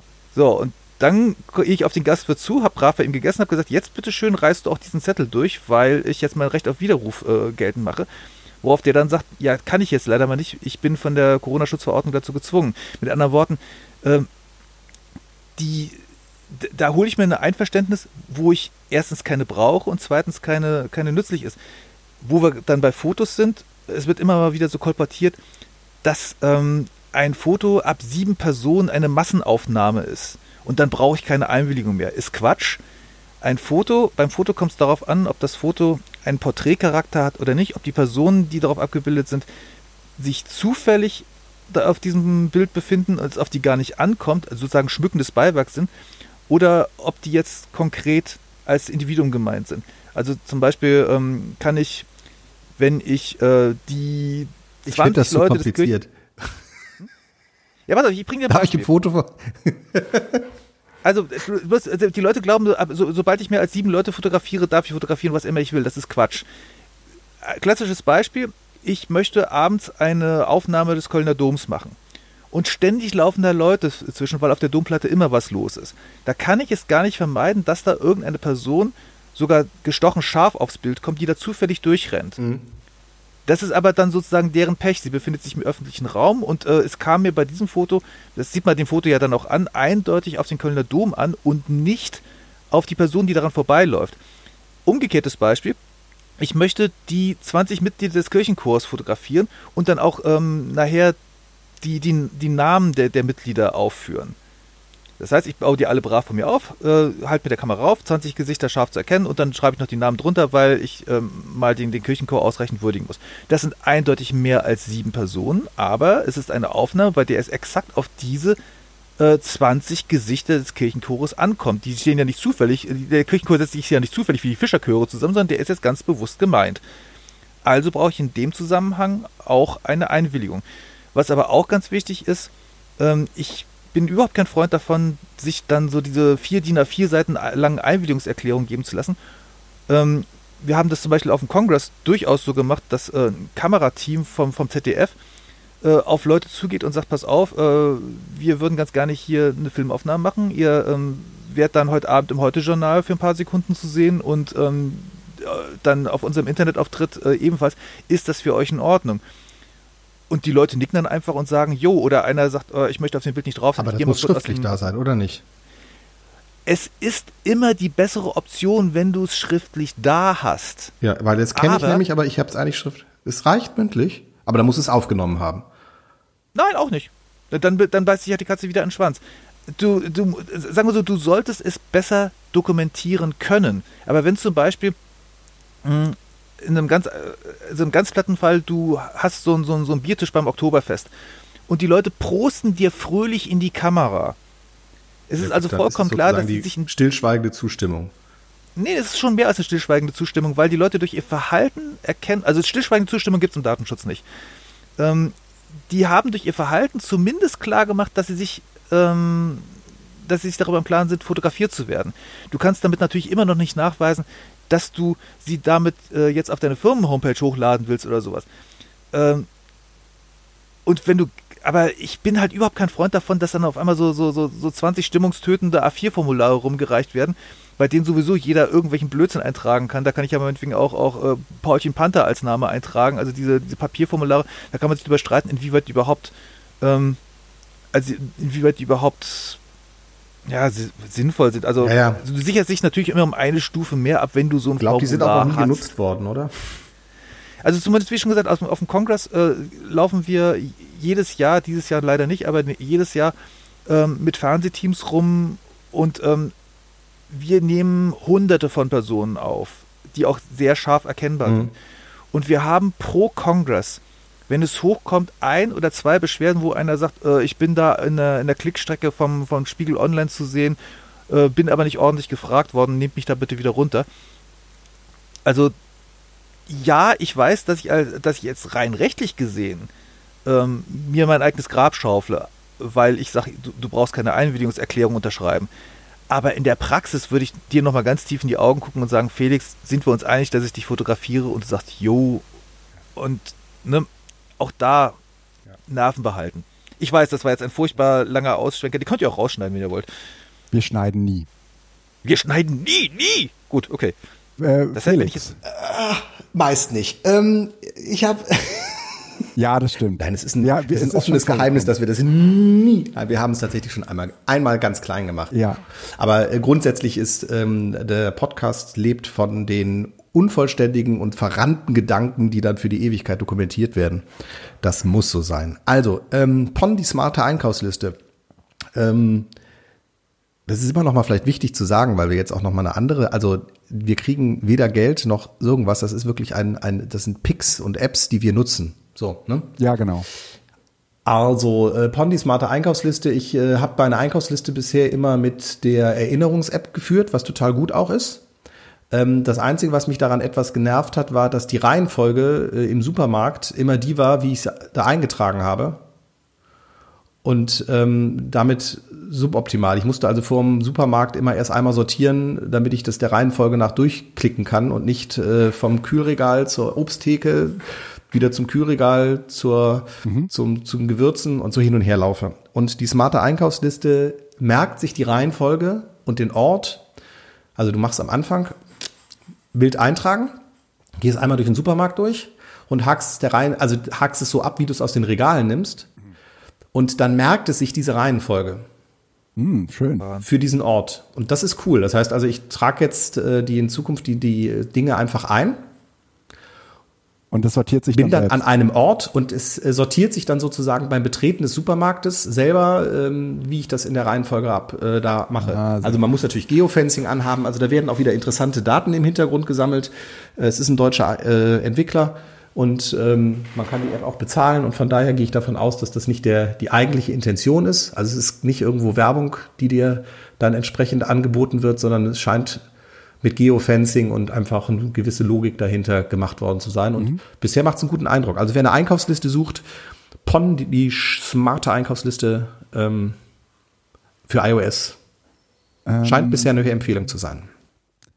Ich äh, möchte euch äh, Adobe Spark Post äh, empfehlen. Das ist im Prinzip so ein Programm, mit dem man so Fotokacheln erstellen kann für diverse äh, soziale Netzwerke. Es gibt da auch verschiedene Formate, in denen man das sich dann ausgeben lassen kann, aber es stellt letztendlich irgendwie Bilder und Texte zusammen zu, zu diesen Kacheln halt. Ähm, das, was dafür erforderlich ist, ist ein äh, Adobe äh, äh Account und ähm, den äh, habe ich, äh, bin im Besitz dieser Adobe Cloud und ähm, kann das deswegen auch sehr umfänglich nutzen. Aber ähm, ich glaube, man kann das auch, wenn man nicht für Adobe bezahlt, äh, schon sehr umfänglich nutzen. Ich persönlich ähm, bin damit sehr, sehr zufrieden. Und dann haben wir noch Blockada Werbeblogger. Blocker. Mhm. Blockada ist ein bisschen was für Fortgeschrittene aus dem Grund, weil Blockada aus ähm, Gründen, also, äh, also ich, ich versuche gerade einen vernünftigen Satz zu formulieren. Also Blockada ist nicht im Google Play Store drin, weil es gegen, jetzt habe ich wieder das, gegen die Nutzungsbedingungen von Google verstößt. Ja. Ähm, Blockada ist ein, ein Werbeblocker, der in meinen Augen sehr, sehr gut funktioniert, aber ihr müsst ihn euch manuell installieren, entweder indem ihr euch den aus dem F-Droid Store rausladet oder ihr ladet ihn euch direkt von der Herstellerseite. Hm, Blockada geht so vor, dass es Ding. Gibt es aber auch im Apple, also der, im App Store gibt es den. Im Ernst? Blockada? Ja, ja, Ach, App, äh, Apple hat ja auch eine ganz andere äh, Strategie, ähm, was Werbung angeht. Mhm. Nee, das ist dann aber relativ neu erst drin, weil ich nämlich immer wieder gefragt werde, gibt es das auch für Apple und ich muss immer wieder sagen, nee, gibt's nicht. Ach, das ist ja schön. Cool. Ja, das stimmt. Seit 5. Juni scheint es drin zu sein. Also seit, seit Juni ist es mit der Version 5 im App Store für, also im iOS App Store mhm. ähm, mhm. verfügbar. Das ist schön. Also Blockada ist, ist ziemlich pleatsch gemacht. Die leiten den gesamten Datenstrom des Telefons ähm, durch eine lokale, auf dem Telefon befindliche Schnittstelle um, für die Leute, die es unbedingt genauer wissen wollen, durch ein VPN. Und äh, dieses, diese lokale Schnittstelle. Ach, ein lokales VPN, also kein VPN zu einem anderen Server, sondern auf ein lokales. Okay. Mhm. Exakt. Also, oder beziehungsweise lokales und ziemlich dumpfes VPN, weil es dann nämlich wieder alles äh, nach draußen weiterleitet. Aber der gesamte Datenstrom wird eben durch dieses lokale VPN geleitet. Mhm. Und die gleichen ganz stumpf das mit einer, einer Liste bekannter äh, Werbetreibender respektive äh, Tracker ab mhm. und äh, leiten dann den entsprechenden Datenstrom ins Nichts. Mhm. Das macht das Ding sehr aggressiv, aber äh, auch sehr gut. Ihr könnt euch auch verschiedene Listen runterladen, je nachdem, worauf ihr optimieren wollt. Ob ihr jetzt sagt, ich möchte auf keinen Fall Werbung haben, ich möchte auf keinen Fall Tracking haben. Es gibt auch die Idee, weil dadurch natürlich auch die, ähm, der Datentransfer eures Telefons eingeschränkt wird, dass ihr sagt, ich möchte äh, ganz gerne mh, hm, batterieschonend haben oder Datentransfer schonend. Also es gibt verschiedene Listen mit verschiedenen Schwerpunkten, die ihr euch runterladen könnt. Blockada hat einen einzigen Nachteil, weil ihr das VPN ja dann schon nutzt, dass ihr, ähm, wenn ihr wirklich jetzt mal mit dem Telefon in ein VPN rein wollt, ah, okay. Blockade ausschalten hm. müsst. Das ist der einzige Nachteil dabei. Aber ansonsten funktioniert das ganz gut. Und wie schon gesagt, es ist halt unter Google mh, hm, ein bisschen, bisschen, ich sag mal, ungewohnt zu installieren, weil ihr äh, ein, ein Programm aus einer unbekannten Quelle installieren müsst. Mhm. Und ich bin da deswegen so zurückhaltend, weil Leute, die ähm, sich mit dem Thema schon eingehend beschäftigt haben, natürlich dann genau abschätzen kann, wann installiere ich mir was. Ja. Aber ähm, die grundsätzliche Botschaft, ähm, da kommt irgendeine Abfrage, oh, du hast ein Programm aus einer unbekannten Quelle, willst du das denn installieren? Und ich klicke einfach mal ja. Diese Botschaft möchte ich halt nicht hinterlassen, sondern ich möchte bei diesem einen speziellen Nein. Programm sagen, jo, das ist auch äh, von verschiedenen Quellen mal getestet worden. Es ist übrigens auch Open Source. Ihr könnt äh, also reingucken oder reingucken lassen, hm, was mit diesem Programm geschieht. Äh, da äh, bei diesem speziellen Programm sage ich, könnt ihr problemlos auf OK klicken, aber das heißt nicht, dass ihr generell, wenn diese Frage aufpoppt, äh, sagen könnt, ja, also unbekannte Quellen, was kann da schon großartig schiefgehen? Da kann eine Menge schiefgehen. Mhm. Deswegen gebe ich da eine etwas differenziertere Empfehlung ab. Aber das Programm selbst funktioniert ganz fantastisch. Äh, ab und zu stürzt es mal ab, dann sta äh, startet ihr es halt neu. Aber so von, von, von der Benutzbarkeit, feine Sache.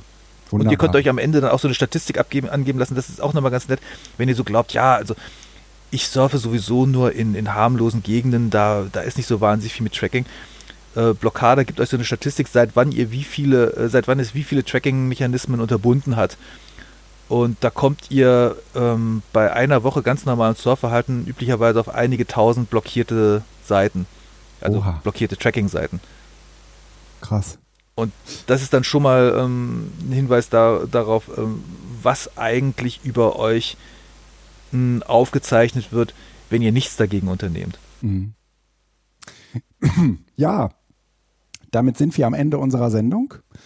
Ähm, Joachim, äh, danke, dass du mit dabei warst. Ähm, war mir ein großer Spaß. Mhm. War eine, wie ich finde, auch äh, für mich selbst äh, sehr informative Sendung. Normalerweise ähm, ist es ja eher so, dass äh, Felix und ich so miteinander plaudern. In dem Fall würde ich sagen, warst du ein sehr lohnender Gast. Danke dafür. Ja, ich, hat mir, wie schon gesagt, hat mir sehr großen Spaß gebracht. Das äh, äh, hoffen wir. Ansonsten würde ich sagen, äh, bleibt uns gewogen, äh, empfehlt uns weiter, abonniert uns über alle Kanäle und ähm, wir sehen uns nächsten Monat wieder. Bis dahin, macht's gut. Tschüss. Ciao.